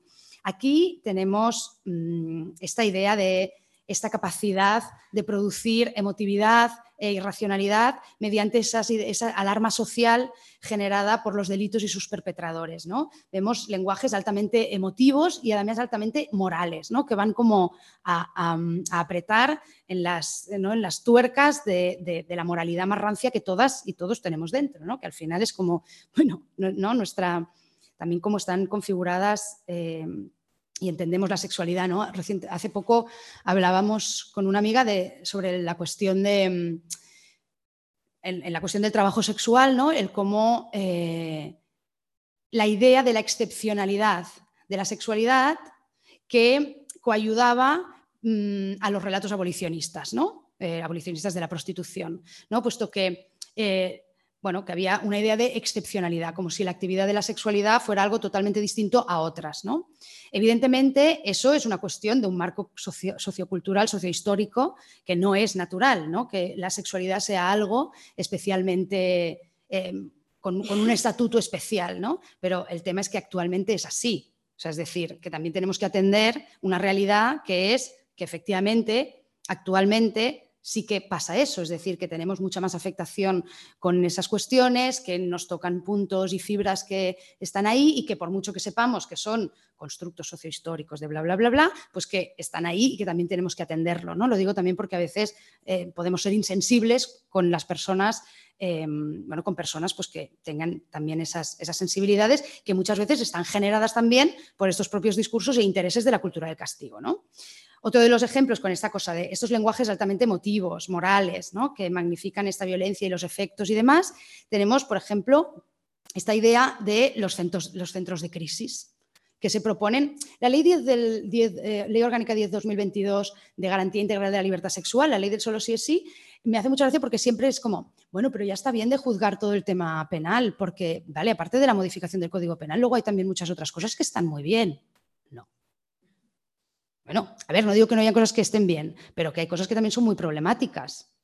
Las ayudas condicionadas creo que son muy problemáticas. O sea, creo que es una falta de valentía política hacer ayudas condicionadas a estas alturas tremenda. Pues bueno, porque no sé, que si una eh, opción política como esa lo que va a proponer es de nuevo ayudas condicionadas a las víctimas, para mí apaga y vámonos. Quiero decir que bueno, que es la, ¿no? o que, es la socialdemocracia de, de toda la vida. Em, la cuestión de los centros de crisis. Los centros de crisis, no digo que no esté bien que se atiendan a las víctimas, claro que es necesario que se atiendan, pero en un, lugar, en Barcelona, por ejemplo, tenemos un, sea, tenemos una inversión en políticas sociales bastante elevada, pero aún así, o sea, no tenemos la posibilidad de acoger a todo el mundo que se queda en la calle. Bueno, no tenemos. Yo no soy nadie, pero quiero decir ¿no? que no existen servicios 24 horas para garantizar que la gente no duerma en la calle. O sea, nosotras tenemos una caja de resistencia en Genera, que somos una asociación para pagar hoteles a la gente, que, a, mujeres, que en muchos casos son víctimas de violencia, pero no quieren entrar por esos circuitos o las han expulsado de esos circuitos porque no cuadran con, el modelo. Ahora, ¿no? como que puedo... Eh, ahora, lo, explico, eh, pero no, no disponemos de recursos 24 horas para que la gente no duerma en la calle y de los que disponemos son limitados. Entonces, de repente los centros de crisis de nuevo vuelven a hacer como esa idea de la excepcionalidad de la violencia. ¿no? Cuando, me acuerdo, eh, cuando hablábamos de cómo haríamos, bueno, es igual, sobre, con un agente de, publicidad, ¿no? que estaba pensando en cómo eh, se iba a comunicar tal idea, ¿no? Respecto al tema de la violencia. Entonces decían, bueno, no, pero claro, no eran del, contexto feminista, me refiero, ni de género, ni nada, ¿no? De esto no sabían nada, ¿no? Entonces decíamos, bueno, pues esto, lo otro, decían, no, no, no, claro, es que esto es un tema tan delicado, esto lo habéis oído mucho, ¿no? Esto es un tema tan delicado, esto es un tema tan delicado. Creo que esto, eh, claro, entonces yo les decía, bueno, no sé si es más delicado que que alguien se quede en la calle con sus criaturas. Porque primero que muchas veces estas personas que se quedan en la calle con sus criaturas a lo mejor también son víctimas de violencia, pero no os habéis enterado o de otras violencias, pero también puede ser de violencias de género. Pero no sé si es más delicado. Quedarse en la calle es muy jodido. De hecho, hay gente que se suicida. No sé, ¿no? lo digo porque delicado también me parece, es verdad que yo con esto me enfado mucho porque me parece muy ofensivo para las víctimas que no quieren situarse en ese lugar, que hay muchísimas. Entonces, esto nos ofende profundamente porque es una cosa que nos altera mucho, porque, y, hablando con otras mujeres con situaciones gravísimas de violencia que dicen, es que, o sea, de verdad, cuando oigo esto, mm, que me ponen en, ese lugar, me resulta completamente agresivo, o sea, es que me resulta mm, victimizante y muy desagradable, ¿no?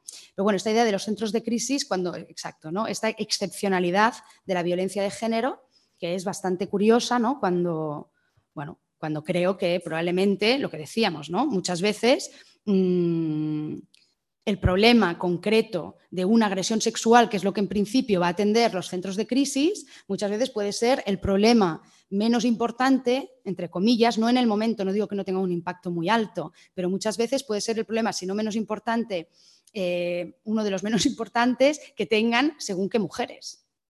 Porque claro, sufren una, agresión sexual y a lo mejor lo que más les preocupa es que encima después se tienen que quedar en la calle o en un piso compartido o en una habitación con sus hijos y no se lo quieren, no sé, Es decir, como toda una serie de situaciones de precariedad cuando eso no se está resolviendo y en cambio vamos a hacer centros de crisis, pues bueno, estamos pensando también en una serie de mujeres, en una serie de situaciones de violencia y en una serie de necesidades que tienen un tipo de mujeres determinado. ¿no? Y eso lo estamos aplicando a, todas las mujeres víctimas o potencialmente víctimas de esas situaciones.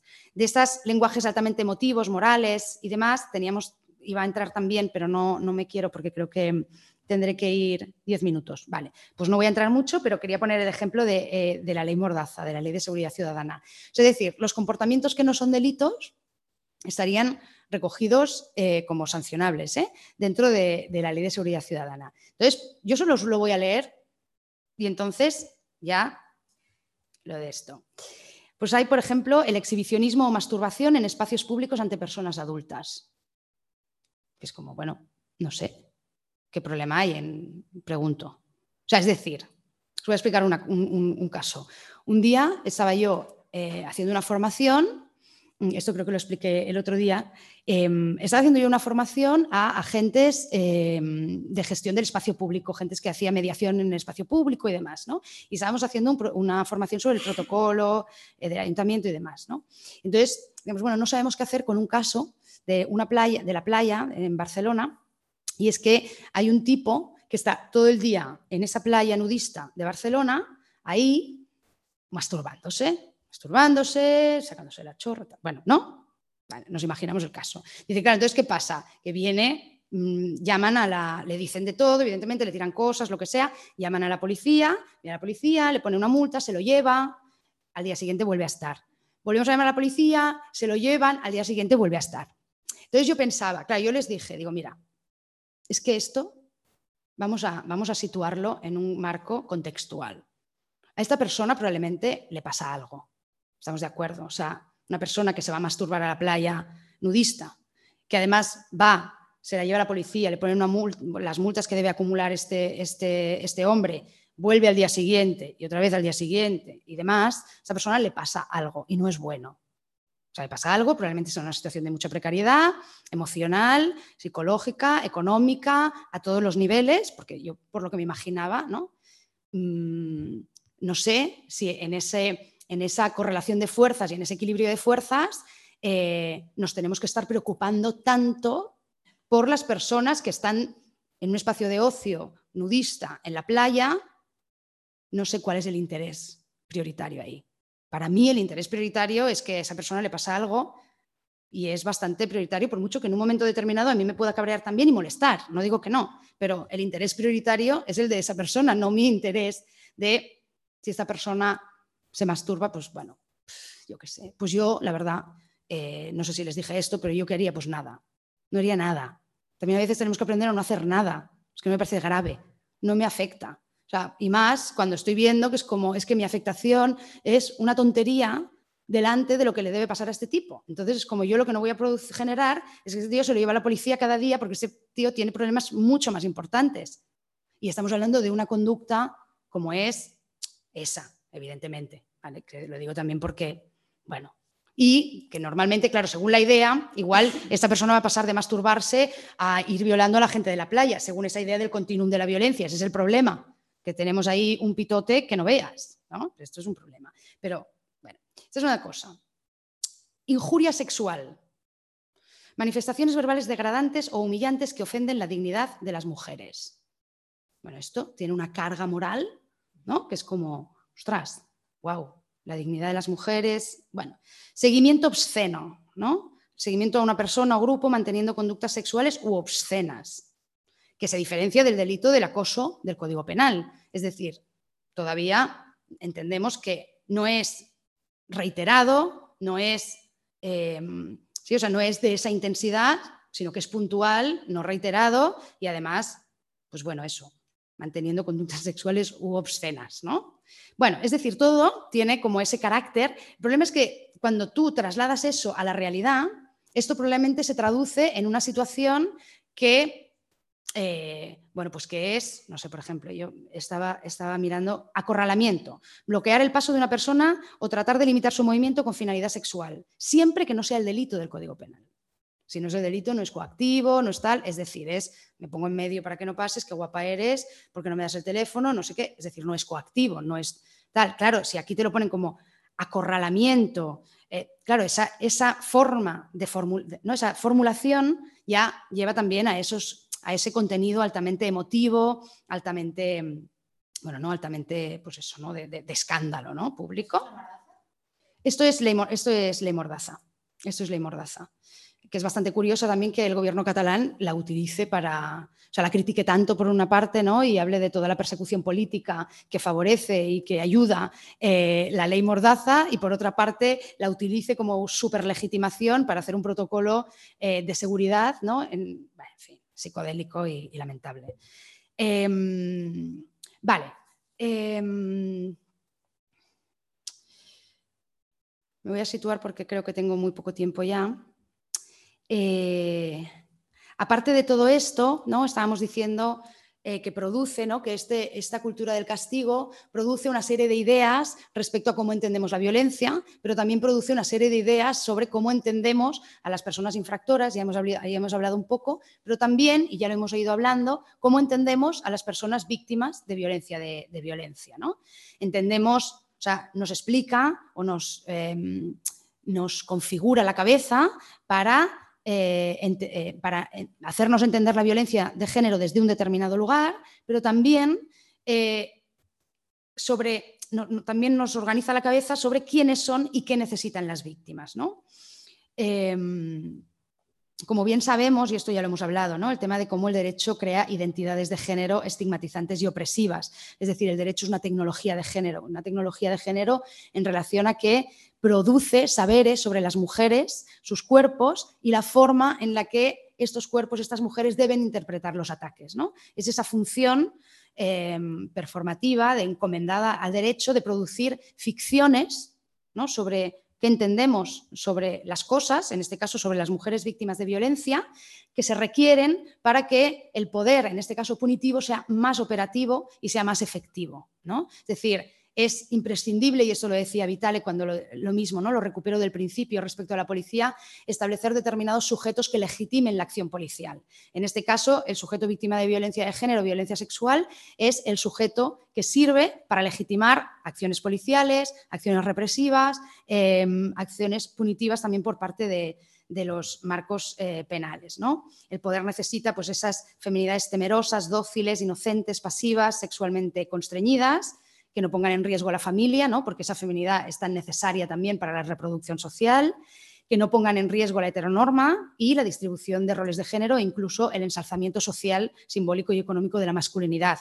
¿no? O sea, eso tiene que ver también con establecer a las mujeres en, un lugar que al final es la figura femenina del patriarcado más tradicional. ¿no?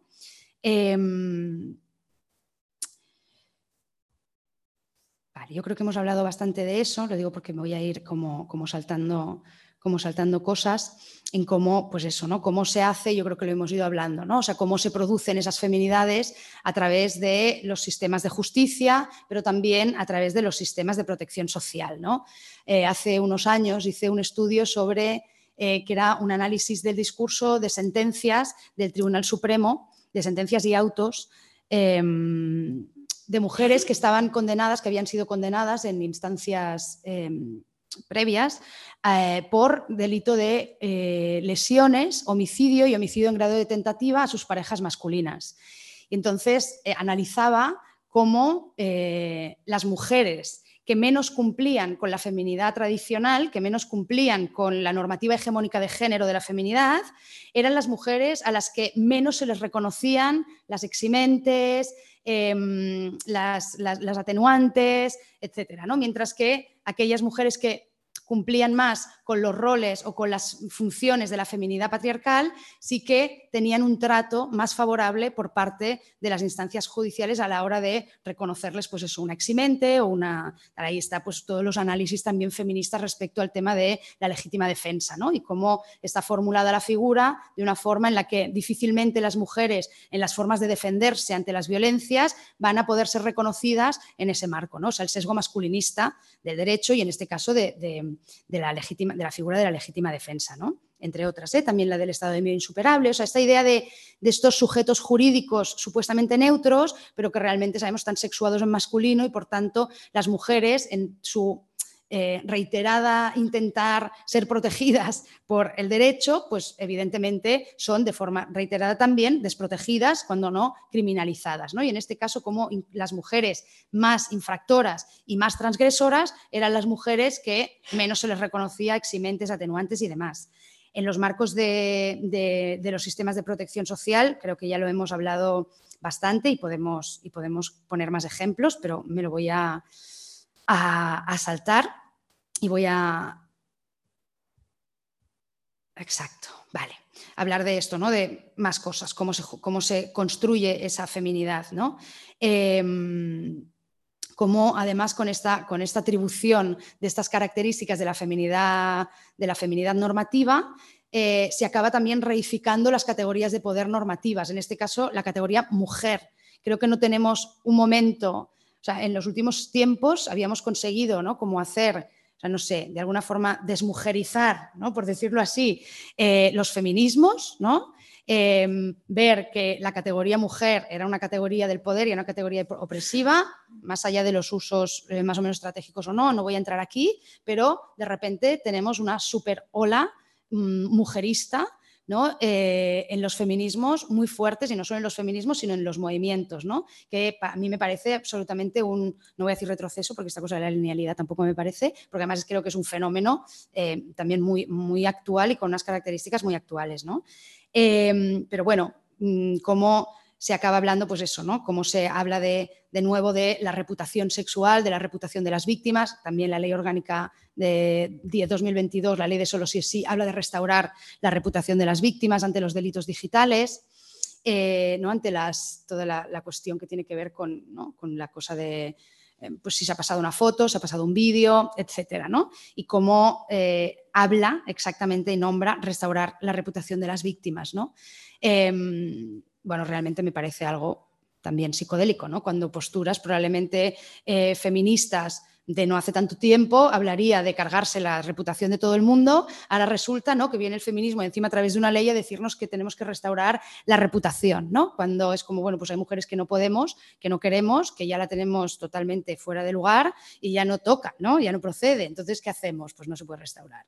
¿no? es esta idea tan tremenda ¿no? en la que además em, es un problema porque genera mucho malestar, es lo que decíamos, es que... Em, no hace tantos años, no hace tanto tiempo, en el caso Ibeco se suicidó una chica, Verónica, el caso de, la, del suicidio del caso Ibeco, ¿no? que se, mm, pasó un vídeo sexual de ella por parte, ¿no? Por, eh, se, pasó por los compañeros de trabajo y eh, al final esta, mujer pues acabó suicidándose ¿no? por toda la presión y por toda la pérdida de reputación. O sea, es que eso son, son cuestiones que tienen unas repercusiones fatales para las mujeres, con lo cual, no sé si nos hace falta leyes o feministas que nos digan que lo que tenemos que hacer es restaurar la reputación de nadie, ¿no? Y que, que se vea un vídeo sexual o que se vea, o que se vea eh, lo que sea, mm, es perder nuestra reputación, si precisamente pues, todo lo contrario, ¿no? Bueno, no sé, pero podría ser, creo que se quería ser, podría ser como mucho más interesante. ¿no? Ideas también como la prohibición de la mediación, de la ley solo sí es sí, que también la coge em, de la...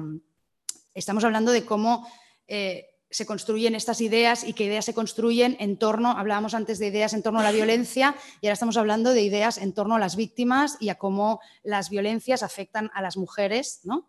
Em, también en la, prohibición de la mediación también se está generando una serie de ideas respecto, respecto a las víctimas.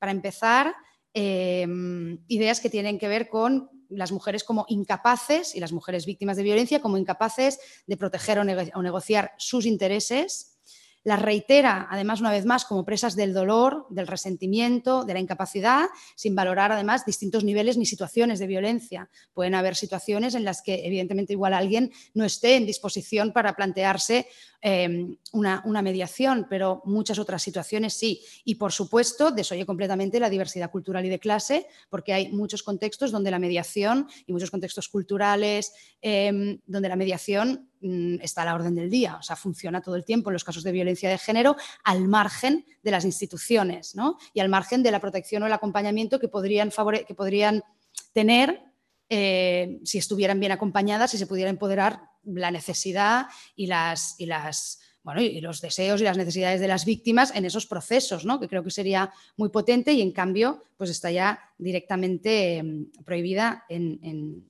eh, por, esa ley. ¿no?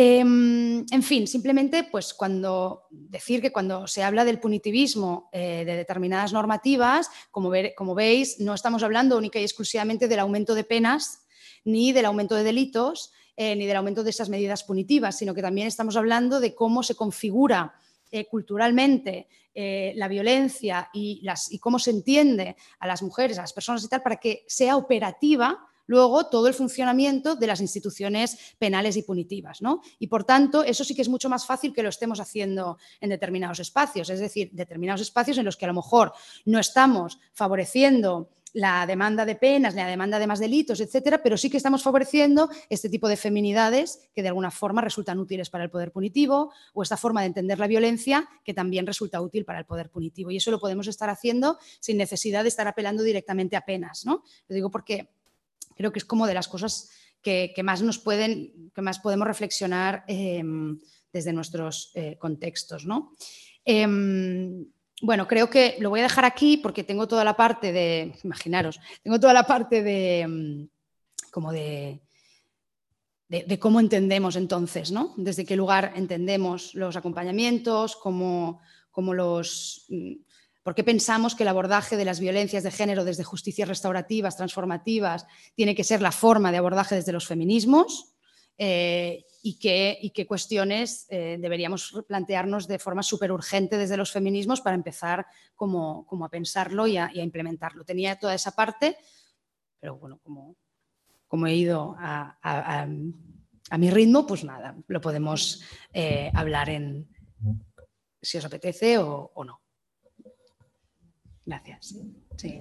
Pues si quieres comentar aunque fuera por encima, pero bueno, si quieres damos, si quieres damos espacio un poquillo, no sé, eh, porque hay cosas como el reto de feminismos que son bastante guays contarlo, aunque sea por dar las ideas y sí, Vale, sí, por mí sí estáis bien porque llevo un rollo que... sí, vale. Mm. Vale. Muy rápido, yo creo que hablábamos antes ¿no? de, qué, significa mm, que, mm, o sea, cómo también en, los contextos en los que estamos, con esta forma de entender la violencia, con esa forma de entender las, quiénes son las víctimas, cómo impacta la violencia, quiénes son las personas infractoras y demás, era muy complicado llevar a cabo la justicia, e, estas otras formas de pensar la justicia ¿no? y de gestionar estas situaciones. O sea que a veces los fracasos no tienen que ver con que lo hagamos mal ni con una tal, sino que también tiene que ver con que es muy complejo porque, mm, bueno, no, porque requiere de un cambio muy amplio. ¿no? Eh, nosotros pensamos que este tipo de, de propuestas restaurativas, transformativas o consensuales, ¿no? Eh, consisten precisamente en favorecer la convivencia y la solidaridad a través de la restauración de los daños sufridos por todas las partes. Son perspectivas que involucran a la víctima, al infractor y a la comunidad con la finalidad de reparar el daño causado, reconciliar, reconciliación entre las partes y reforzar las comunidades. Como os imaginaréis, esto, como lo pongamos en según qué contexto, pues no, no tiene, o sea, parece casi como, de hecho, proponer esto en según qué contextos eh, es interpretado como, em, como estar haciendo un ataque a las víctimas. Sea, proponer, o sea, lo que en otros contextos parecería que sería lógico que los movimientos de transformación, los movimientos, eh, como los queramos llamar, mm, autónomos, demás, feministas, eh, tengan muy claro que no tienen que favorecer la cultura del castigo y no sé qué, cuando lo hablamos en los marcos de la violencia de género, parece que eh, vamos, estamos diciendo una cosa tremenda y que incluso estamos em, pues eso, yendo en contra de, las propias víctimas. ¿no?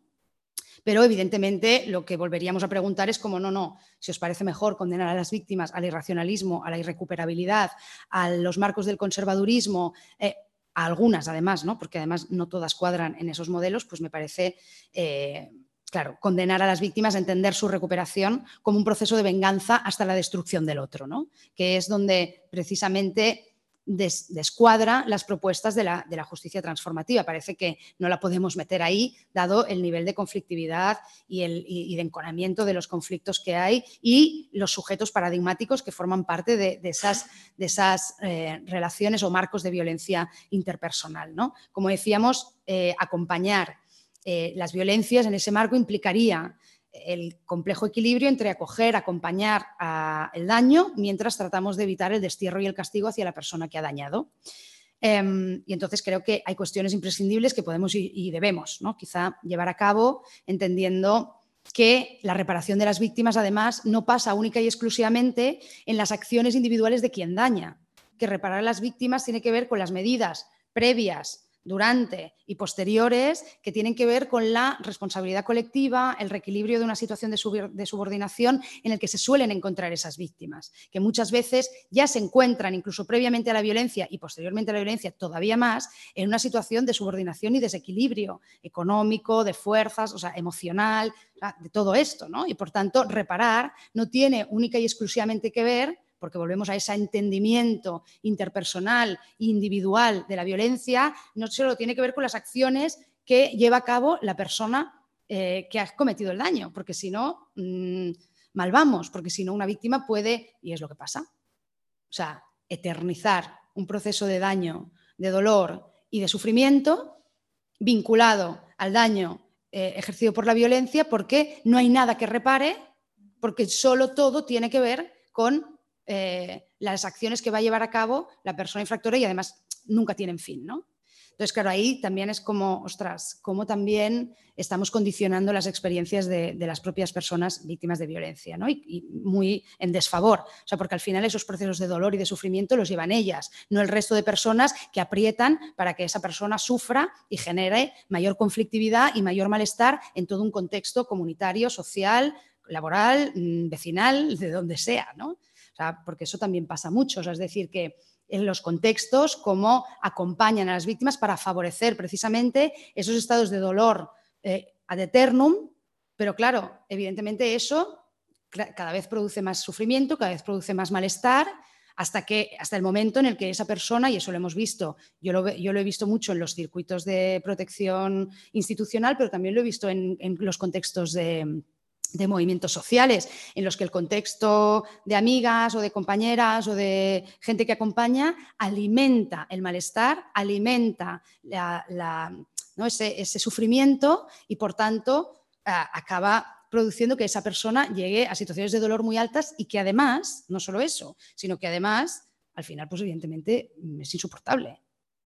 Y entonces es cuando la gente la deja sola, que esto es maravilloso también. O sea, tú has alimentado toda esa situación en la que ¿no? Estamos favoreciendo este contexto en el que las víctimas eh, tienen esta supuesta superioridad moral, epistemológica, además. Además, el sufrimiento tiene que estar siempre presente, el rencor hacia el otro em, hasta el fin de los tiempos, etcétera. Pero en el momento en el que esta persona mm, lógicamente, fruto del dolor, se convierte en alguien que es muy difícil de sostener y que ya mm, no hay manera de hacerlo, entonces la dejamos sola porque ahora ya te estás pasando. Bueno, porque, porque, no, porque no, podemos acompañar eso así, ¿no? Aparte de los, de los daños que haya podido producir a otros niveles, ¿no? Eh, por eso siempre miramos que también tiene que ver con, las víctimas. Bueno, la cuestión es los feminismos, ¿qué deberíamos hacer? Pues aparte ya de todo lo que hemos dicho, que creo que hay muchas cosas que se pueden hacer en ese contexto, cuestionar el punitivismo, apostar, yo creo que esto sí, ¿no? Que apostar por...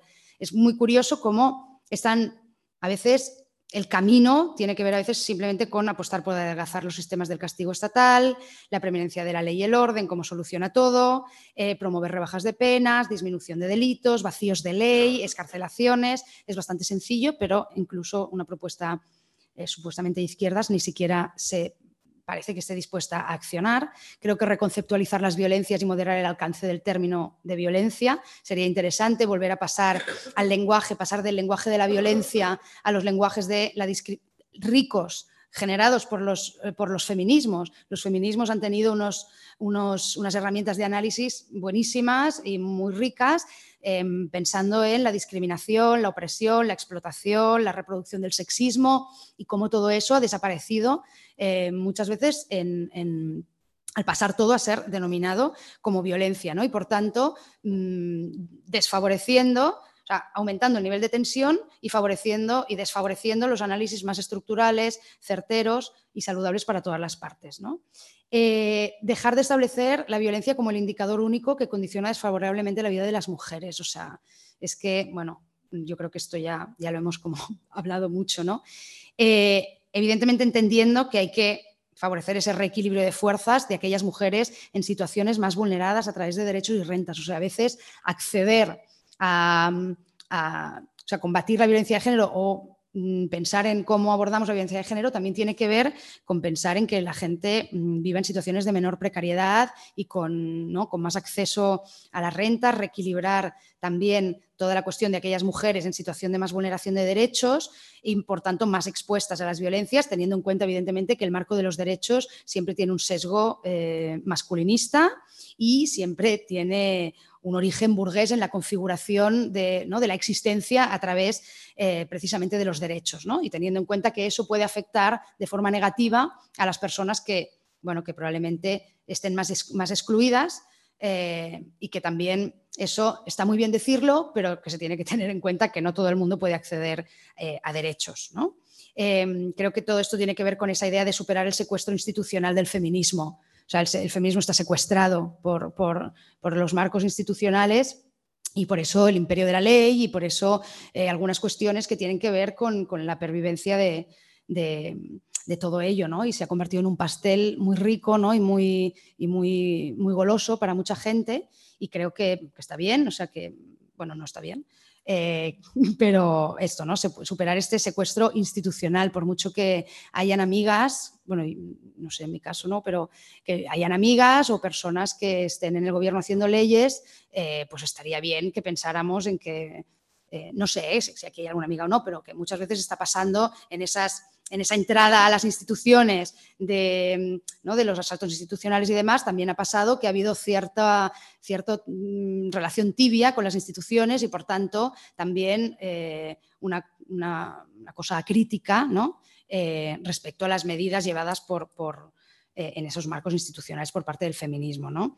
Creo que esos servicios de acompañamiento em, a los sistemas de justicia y, servicios de protección social y asesoramiento jurídico en los marcos comunitarios, es decir, en nuestros contextos, poder generar esos espacios en los que em, proyectos como de gestión y proveimiento de recursos y apoyo de base comunitaria autónoma. Claro, ¿Por qué? Pues porque, en primer lugar, para poder pensar en abordajes en esos contextos, se tienen que reforzar esos contextos, porque, mm, no sé, ¿no? O sea, si no hay comunidad, y creo que además esos abordajes punitivos de la violencia están favoreciendo todavía más, entre otras cuestiones, evidentemente, que se rompan y que se disuelvan muchas comunidades, em, poco vamos a poder hacer de abordajes comunitarios de la violencia, ¿no? Porque, bueno, ¿en qué comunidades vamos a hacerlo, no? Entonces, por eso creo que esos proyectos de gestión y proveimiento de recursos y apoyo de base comunitaria eh, para poder reequilibrar eh, el campo de negociación con las instituciones, ¿no? Em, además, desde estos espacios va a ser más posible poder pensar en abordajes que entiendan y diferencien entre acompañar el daño y avalar cualquier propuesta de la víctima. Esto también, cuando estamos viendo que muchas veces las experiencias que vivimos están súper condicionadas por esos discursos útiles al, poder punitivo y, a los, y por tanto también ¿no? a todos los marcos de la racionalidad neoliberal, eh, creo que es importante generar otros relatos para que podamos entender nuestras sexualidades, nuestros cuerpos y los impactos negativos de los ataques en, estos cuerpos de formas distintas. ¿no? Y que creo, de hecho, que podamos entenderlo y que creo escuchar a aquellas que ya lo, leen de formas distintas. Porque muchas víctimas leemos las situaciones de formas muy distintas, que no son que no nos identifican en absoluto con los relatos recogidos mayoritariamente en los medios. ¿no? Es decir, cuando en la manada de repente aparecen víctimas de violencia sexual que dicen que una sentencia les hace sentir violadas de nuevo, muchas víctimas de violencia sexual no nos identificamos en absoluto con eso. Y en cualquier caso, nos parece tremendamente absurdo que al cabo de cinco años o diez años una persona víctima de un ataque sexual no se haya recuperado de eso. Y eso me parece no, absurdo por parte de ella, absurdo por parte en qué mundo y qué estamos favoreciendo para que la irrecuperabilidad de la violencia sexual vuelva a estar en auge, cuando estaba súper cuestionada, ¿no? Y que creo que formas de sexualidad más laxas, mucho más eh, críticas con la heteronorma, mucho más eh, críticas favoreciendo también esas feminidades más transgresoras y esa transgresión de, las, de los límites de la sexualidad de las mujeres y demás, creo que favorecían también eh, esa crítica al mito de la irrecuperabilidad, ¿vale, majas? Pero quiero decir, muy bien criticar el mito de la irrecuperabilidad, pero si estáis diciendo que mm, un chiste machista es una agresión, lo siento, pero no funciona. O sea, no funciona porque todo eso alimenta eh, también un marco en el que se hace muy difícil el salir de esa idea de la irrecuperabilidad de la violencia, del alto impacto, de la dificultad para tal, del enconarse también en el, en el, en el rencor, en el malestar, etcétera, ¿no? Con lo cual nos parece tremendamente negativo también para las, para las propias víctimas e inaceptable ¿no? que se genere un marco en el que las mujeres no se recuperan nunca de las violencias. Me parece absolutamente eh, inaceptable, vamos, ¿no? Entonces, en esto, ¿no? En cómo entendemos la diferencia entre acompañar el daño y avalar cualquier propuesta de la víctima, ¿no? Em, entendiendo que tenemos, ya sé que esto es difícil y a veces es como, bueno, pero ¿cómo lo hacemos? Y a veces simplemente lo vamos a tener que hacer diciéndolo y exponiéndonos a que nos digan que, que está muy mal alguna gente pero tendremos que alguna vez decir que las, estrategias políticas y las acciones políticas que llevamos a cabo no siempre pueden estar supeditadas a los intereses particulares de la víctima. Y principalmente cuando esos intereses vayan en claro detrimento de acuerdos colectivos o del bien común. ¿No? O sea, porque la víctima, pues las víctimas de violencia no siempre ni sabemos más, ni tenemos una perspectiva mejor, ni siquiera todas tenemos la misma.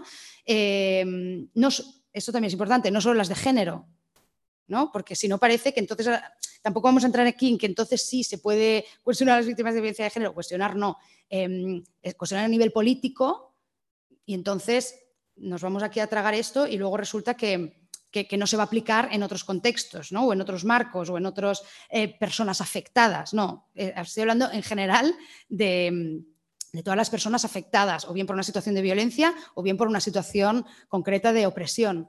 No, no creo que mm, eso, ¿no? ni que, ni que sepan más, ni que tengan una perspectiva mejor, o no siempre ni siquiera eh, vamos a estar de acuerdo en cómo llevar a cabo las, las bueno, ¿no? cómo llevar a cabo las cosas, ¿no? Y por tanto, creo que es importante, ¿no? Em, creo que, de todas formas, esto no significa, cuando decimos esto y decimos no avalar Em, o no puede estar siempre supeditada a los intereses particulares de la víctima, esto no quiere decir y no significa no acompañar, no dar lugar o no reconocer el daño en los términos vividos por la propia persona. Una cosa no tiene nada que ver con la otra, ¿no? Es decir, nosotras muchas veces nos movemos en dos, en dos, en dos líneas, ¿no? Por una parte, em, la cuestión en contextos de militancia política o en contextos políticos y demás, en los que evidentemente decimos, bueno, pues esto eh, no pueden, por el hecho de haber vivido una situación determinada, eh, generar, bueno, pues eso, ¿no? Los intereses particulares estén por encima del, bien común o de, los, acuerdos colectivos.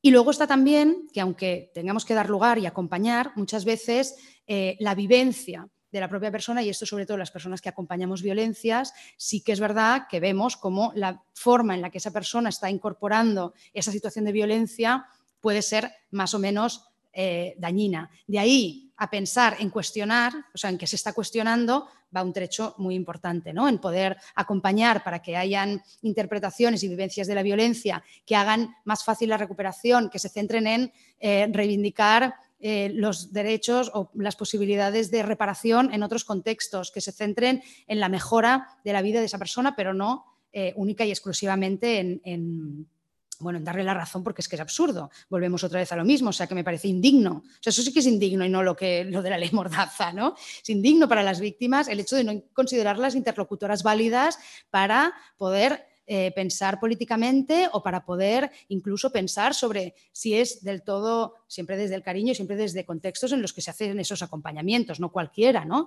Pero si es realmente favorable para su recuperación o para su bienestar determinada forma de, de, estar llevando el proceso. ¿no? Y creo que eso es sanísimo si se hace desde el cariño y si se hace desde un acompañamiento mirando en, esos intereses. ¿no?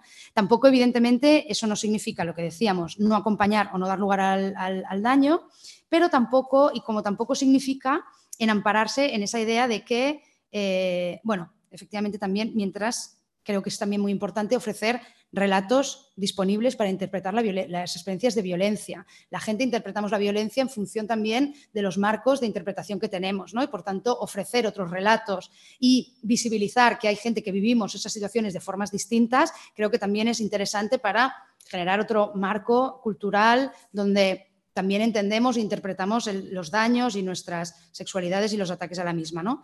Y em, simplemente también tampoco significa ampararse en un bien común inmovilista, es decir, esto no tiene que ver, vale, el bien común tendrá que también revisarse en función también o sea, no, puede, no nos vamos a quedar aquí en que no puede estar por encima del bien común y el bien común es uno y inmovible. No, o sea, tenemos que estar dispuestas también a entender que el bien común no puede ser entendido como los intereses neutros de algunos sujetos masculinos, blancos, etc., sino que aquí también, o con determinados capitales culturales, ¿no? sino que hay que ser capaz de repensarlos también en función de lo que evidentemente las víctimas de violencia y otras personas afectadas por las situaciones también necesitan y transforman y modifican eh, esos marcos. ¿no? Em, bueno, mm, y hasta aquí creo que, bueno, hemos dado como algunas ideas, me he alargado mucho en esta última parte, pero lo dejamos aquí. Lo dejamos aquí, sí, porque se nos ha ido un poco el tiempo encima, habitualmente no pasará, se han juntado como varias cosas. Entonces, no sé si hacer un mini rato por si hubiera alguna cuestión que quisierais proponer, es que son las nueve ya. Eh, Entonces, eh, no sé, si queréis traer alguna cosa, la recogemos, devolvemos y, cerraríamos la sesión. Si hay algo también por no eh, dejar ni siquiera ese espacio de debate, lo mismo puede ser también desde casa. No sé si hay alguna cuestión central que necesitéis, os apetezca compartir o aclarar.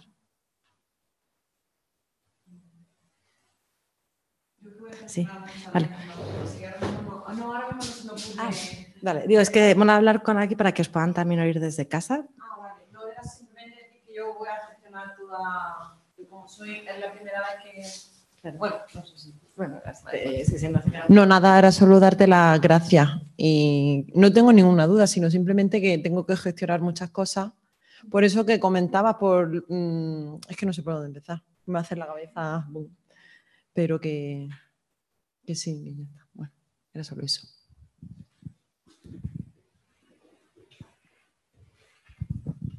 Que yo sí que tenía una pequeña cosa, quizá no ha salido tanto en esta charla, pero sí en los artículos recomendados para la sesión, y era que, claro, ahora con todo esto del consentimiento y con la ley del solo sí es sí, también está en debate un cuestionamiento que es la libertad, ¿no? Está las mujeres libres, ¿no? Y como también en el debate abolicionismo, trabajo sexual, pues cómo es una mujer verdaderamente libre. Entonces, eh, quería saber eh, tu noción de libertad o cómo tú la, la defines o trabajas con ella. Gracias.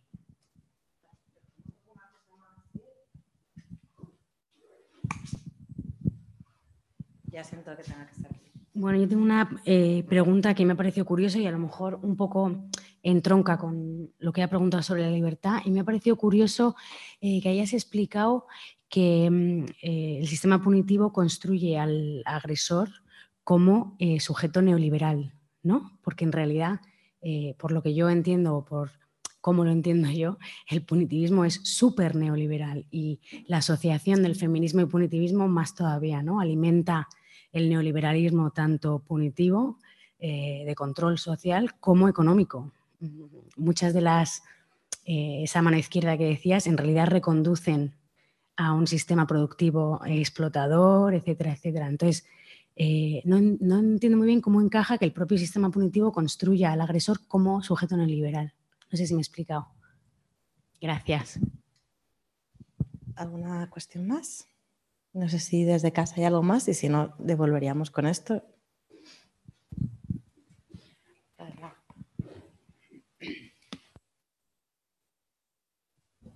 Bueno, em, respecto al tema de concepto de libertad, no. O sea, es como muy, muy denso. Eh, la pregunta, estoy como. Pero bueno, em, o sea, yo, yo, normalmente, o sea, yo creo que sí que tenemos que cuestionar esta cosa de, que de repente ahora hablar de libertad parece que te, em, no sé, como que te, te deja, eh, no sé, como que despierta enseguida como sospechas de que eres una liberal, ¿no? que es una cosa tremenda, porque además lo han conseguido, ¿no? el que se reduzca la libertad única y exclusivamente entendida como la libertad económica o la libertad como idea eh, de un sujeto licencioso, sin vínculos ¿no? y, sin, y sin condicionamientos comunitarios, afectivos de ningún tipo. ¿no? Y claro, eh, por eso ese abandono también de la idea de libertad y por eso todo lo que huele, lo que se nombra como libertad, parece que, huele a, bueno, ¿no? que se tiende a, situar ahí, cuando creo que hay nociones de libertad o ideas respecto a la libertad mucho más, eh, bueno, ¿no? que, tienen que ver, mm, mm, bueno, que, van mucho más allá de eso, ¿no? Eh, eso de entrada. Pero por otra parte, o sea, entonces por eso yo muchas veces eh, hay gente a la que no, no sé, por eso hablamos mucho de libertad sexual, y pensamos que sí que hay un marco y hay un margen para la libertad sexual, em, aunque bueno, evidentemente entendiendo em, el condicionamiento, ¿no? Y entendiendo, claro, ahí podríamos entrar en toda la cuestión de si la agencia, o sea, si, preferimos hablar de agencia y por tanto no de libertad, porque entendemos que en los marcos, por ejemplo, de la sexualidad, em, bueno, no hay un comportamiento al que remitirnos, que es, el problema ¿no? que, muchas veces em, em, se tiene ¿no? cuando, se habla de, cuando se habla, sobre todo en los marcos de trabajo, cuando se habla de trabajo sexual, sobre si em, las mujeres tienen capacidad de, de, acción o no, tienen libertad para escoger en el marco de la prostitución. ¿no? Bueno, Mm, tienen libertad en el nivel que, lo tienen otras personas en la situación eh, específica en la que se encuentran esas mujeres, ¿no? Y evidentemente con el condicionamiento que también tenemos en otros contextos, Entonces yo creo que ahí sí que no hay, nos ayuda más el concepto de agencia, entendiendo que muchas veces desde el abolicionismo, claro, se dice como que eh, no solo que no es un trabajo, sino que además eh, es, una, es, una, violencia sexual, ¿no? Entendiendo que eh, siempre, eh, pues eso, ¿no? Que es sexo forzado, ¿no? porque no se les reconoce capacidad como de decisión, ni agencia, ni autonomía en la toma de sus decisiones, ¿no? Claro, ahí pues evidentemente mm, yo mm, siempre pienso que todo el mundo, incluso tiendo a incluso cuando acompaño violencias, a entender y a pensar que todo el mundo tiene posibilidad de actuar. Porque si no, es tremendo, ¿no? Porque si no, nos, nos planteamos a las personas con las que, no, bueno, a nosotras mismas o a las personas con las que acompañamos o demás como, como, personas, no sé, a las que tenemos que, pues eso, como hacer abolicionismo, ¿no? A las que les tenemos que decir qué es lo que tienen que hacer, ¿no? Entonces, en ese sentido, yo parto de que todo el mundo tiene una posibilidad de actuar, incluso las mujeres en situación de violencia tienen un margen de decisión y muchas veces toman decisiones de permanecer en situaciones de violencia, por mucho que esas decisiones estén tomadas en, marcos muy, muy, muy precarios, no solo económicamente, sino también emocionalmente. Pero para respetar la legitimidad y la dignidad de la otra persona, mm, siempre ¿no? trabajamos cuando acompañamos violencias desde ahí, o sea que incluso para mí no considero que, el trabajo sexual sea una violencia, aunque se den violencias en el marco del trabajo sexual, evidentemente, no considero que sea una violencia en sí misma, pero es que incluso cuando acompaño o, pienso en las situaciones de violencia, pienso que hay una capacidad de agencia y de toma de decisiones por parte de esas personas. Yo siempre pongo un ejemplo con el tema de este de la libertad, voy a intentar ser muy breve, pero siempre pongo un ejemplo y es em, que cuando cuando se habla de, violación, de hecho no sé si os acordáis del caso de la manada, cuando hubo el caso de la manada salió una noticia en prensa que hablaba sobre la cuestión de por qué la víctima de la manada se había quedado paralizada. ¿no? Entonces eso, como eso era interpretado como un consentimiento tácito por parte de la víctima, por, parte de alguna parte de la sociedad y por algún juez y demás, decían, bueno, esta está ahí disfrutando porque fíjate que no se resiste, todo este rollo, ¿no? que ya sabemos muy cutre y muy mal.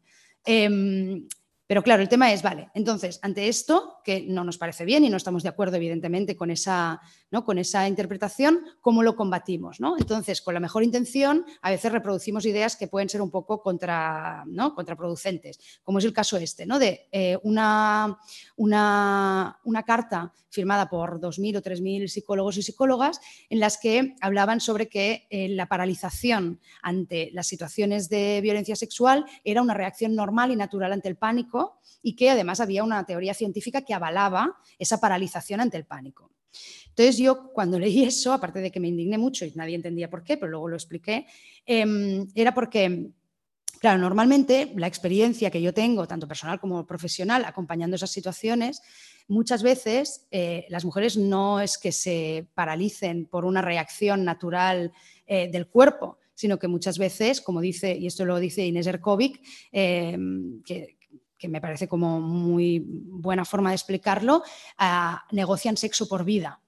Es decir, que ante una situación de alto impacto y de agresividad, de violencia y de intimidación alta, eh, temen perder la vida, temen sufrir daños físicos mayores y, por tanto, negocian en un contexto de negociación muy pequeño y muy limitado, pero negocian sexo por vida. Es decir, yo eh, no hago nada o mm, me dejo hacer no sé qué, todo entre comillas, evidentemente, eh, con la finalidad de no sufrir daños mayores.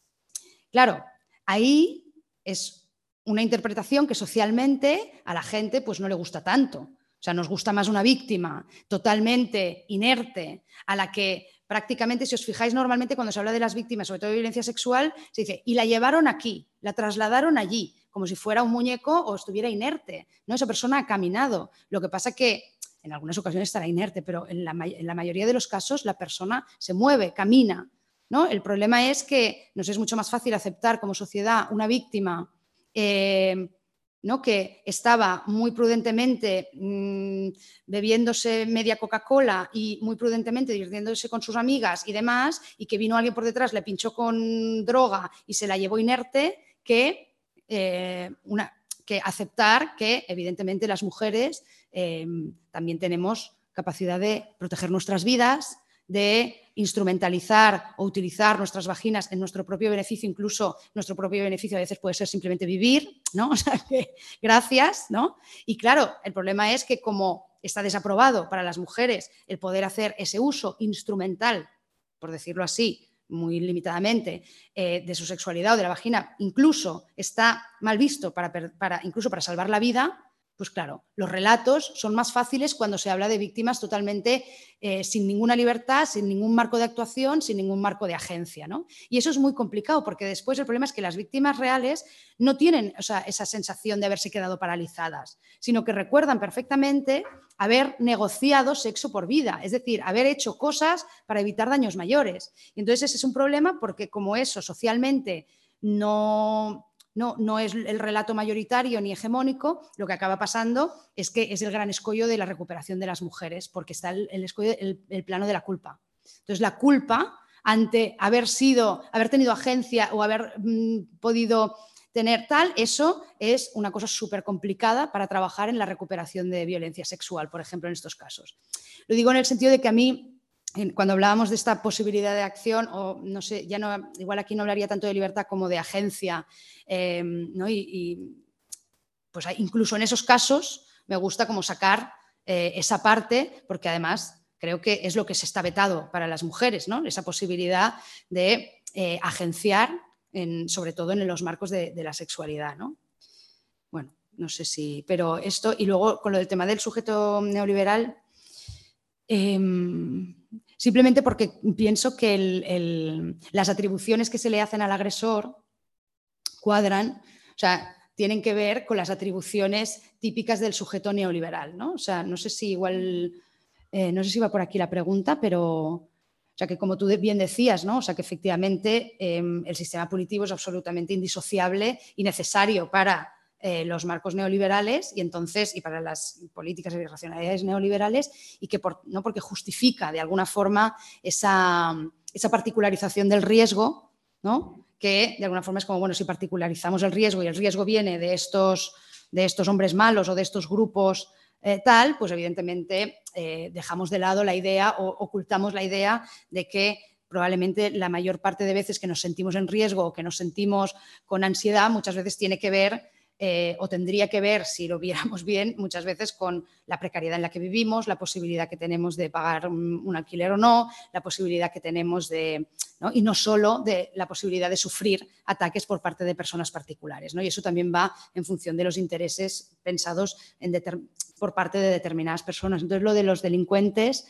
Em, eso, ¿no? Es esa, esa, forma de entender al delincuente y en este caso al delincuente de agresor en violencia, eh, según los parámetros del sujeto neoliberal, ¿no? En el que, eso que, no sé si, no sé si, ¿sabes? O sea, como que tiene una valoración a la hora de actuar, una valoración racional de costes y beneficios y que actúa en función de esos intereses em, propios, ¿no?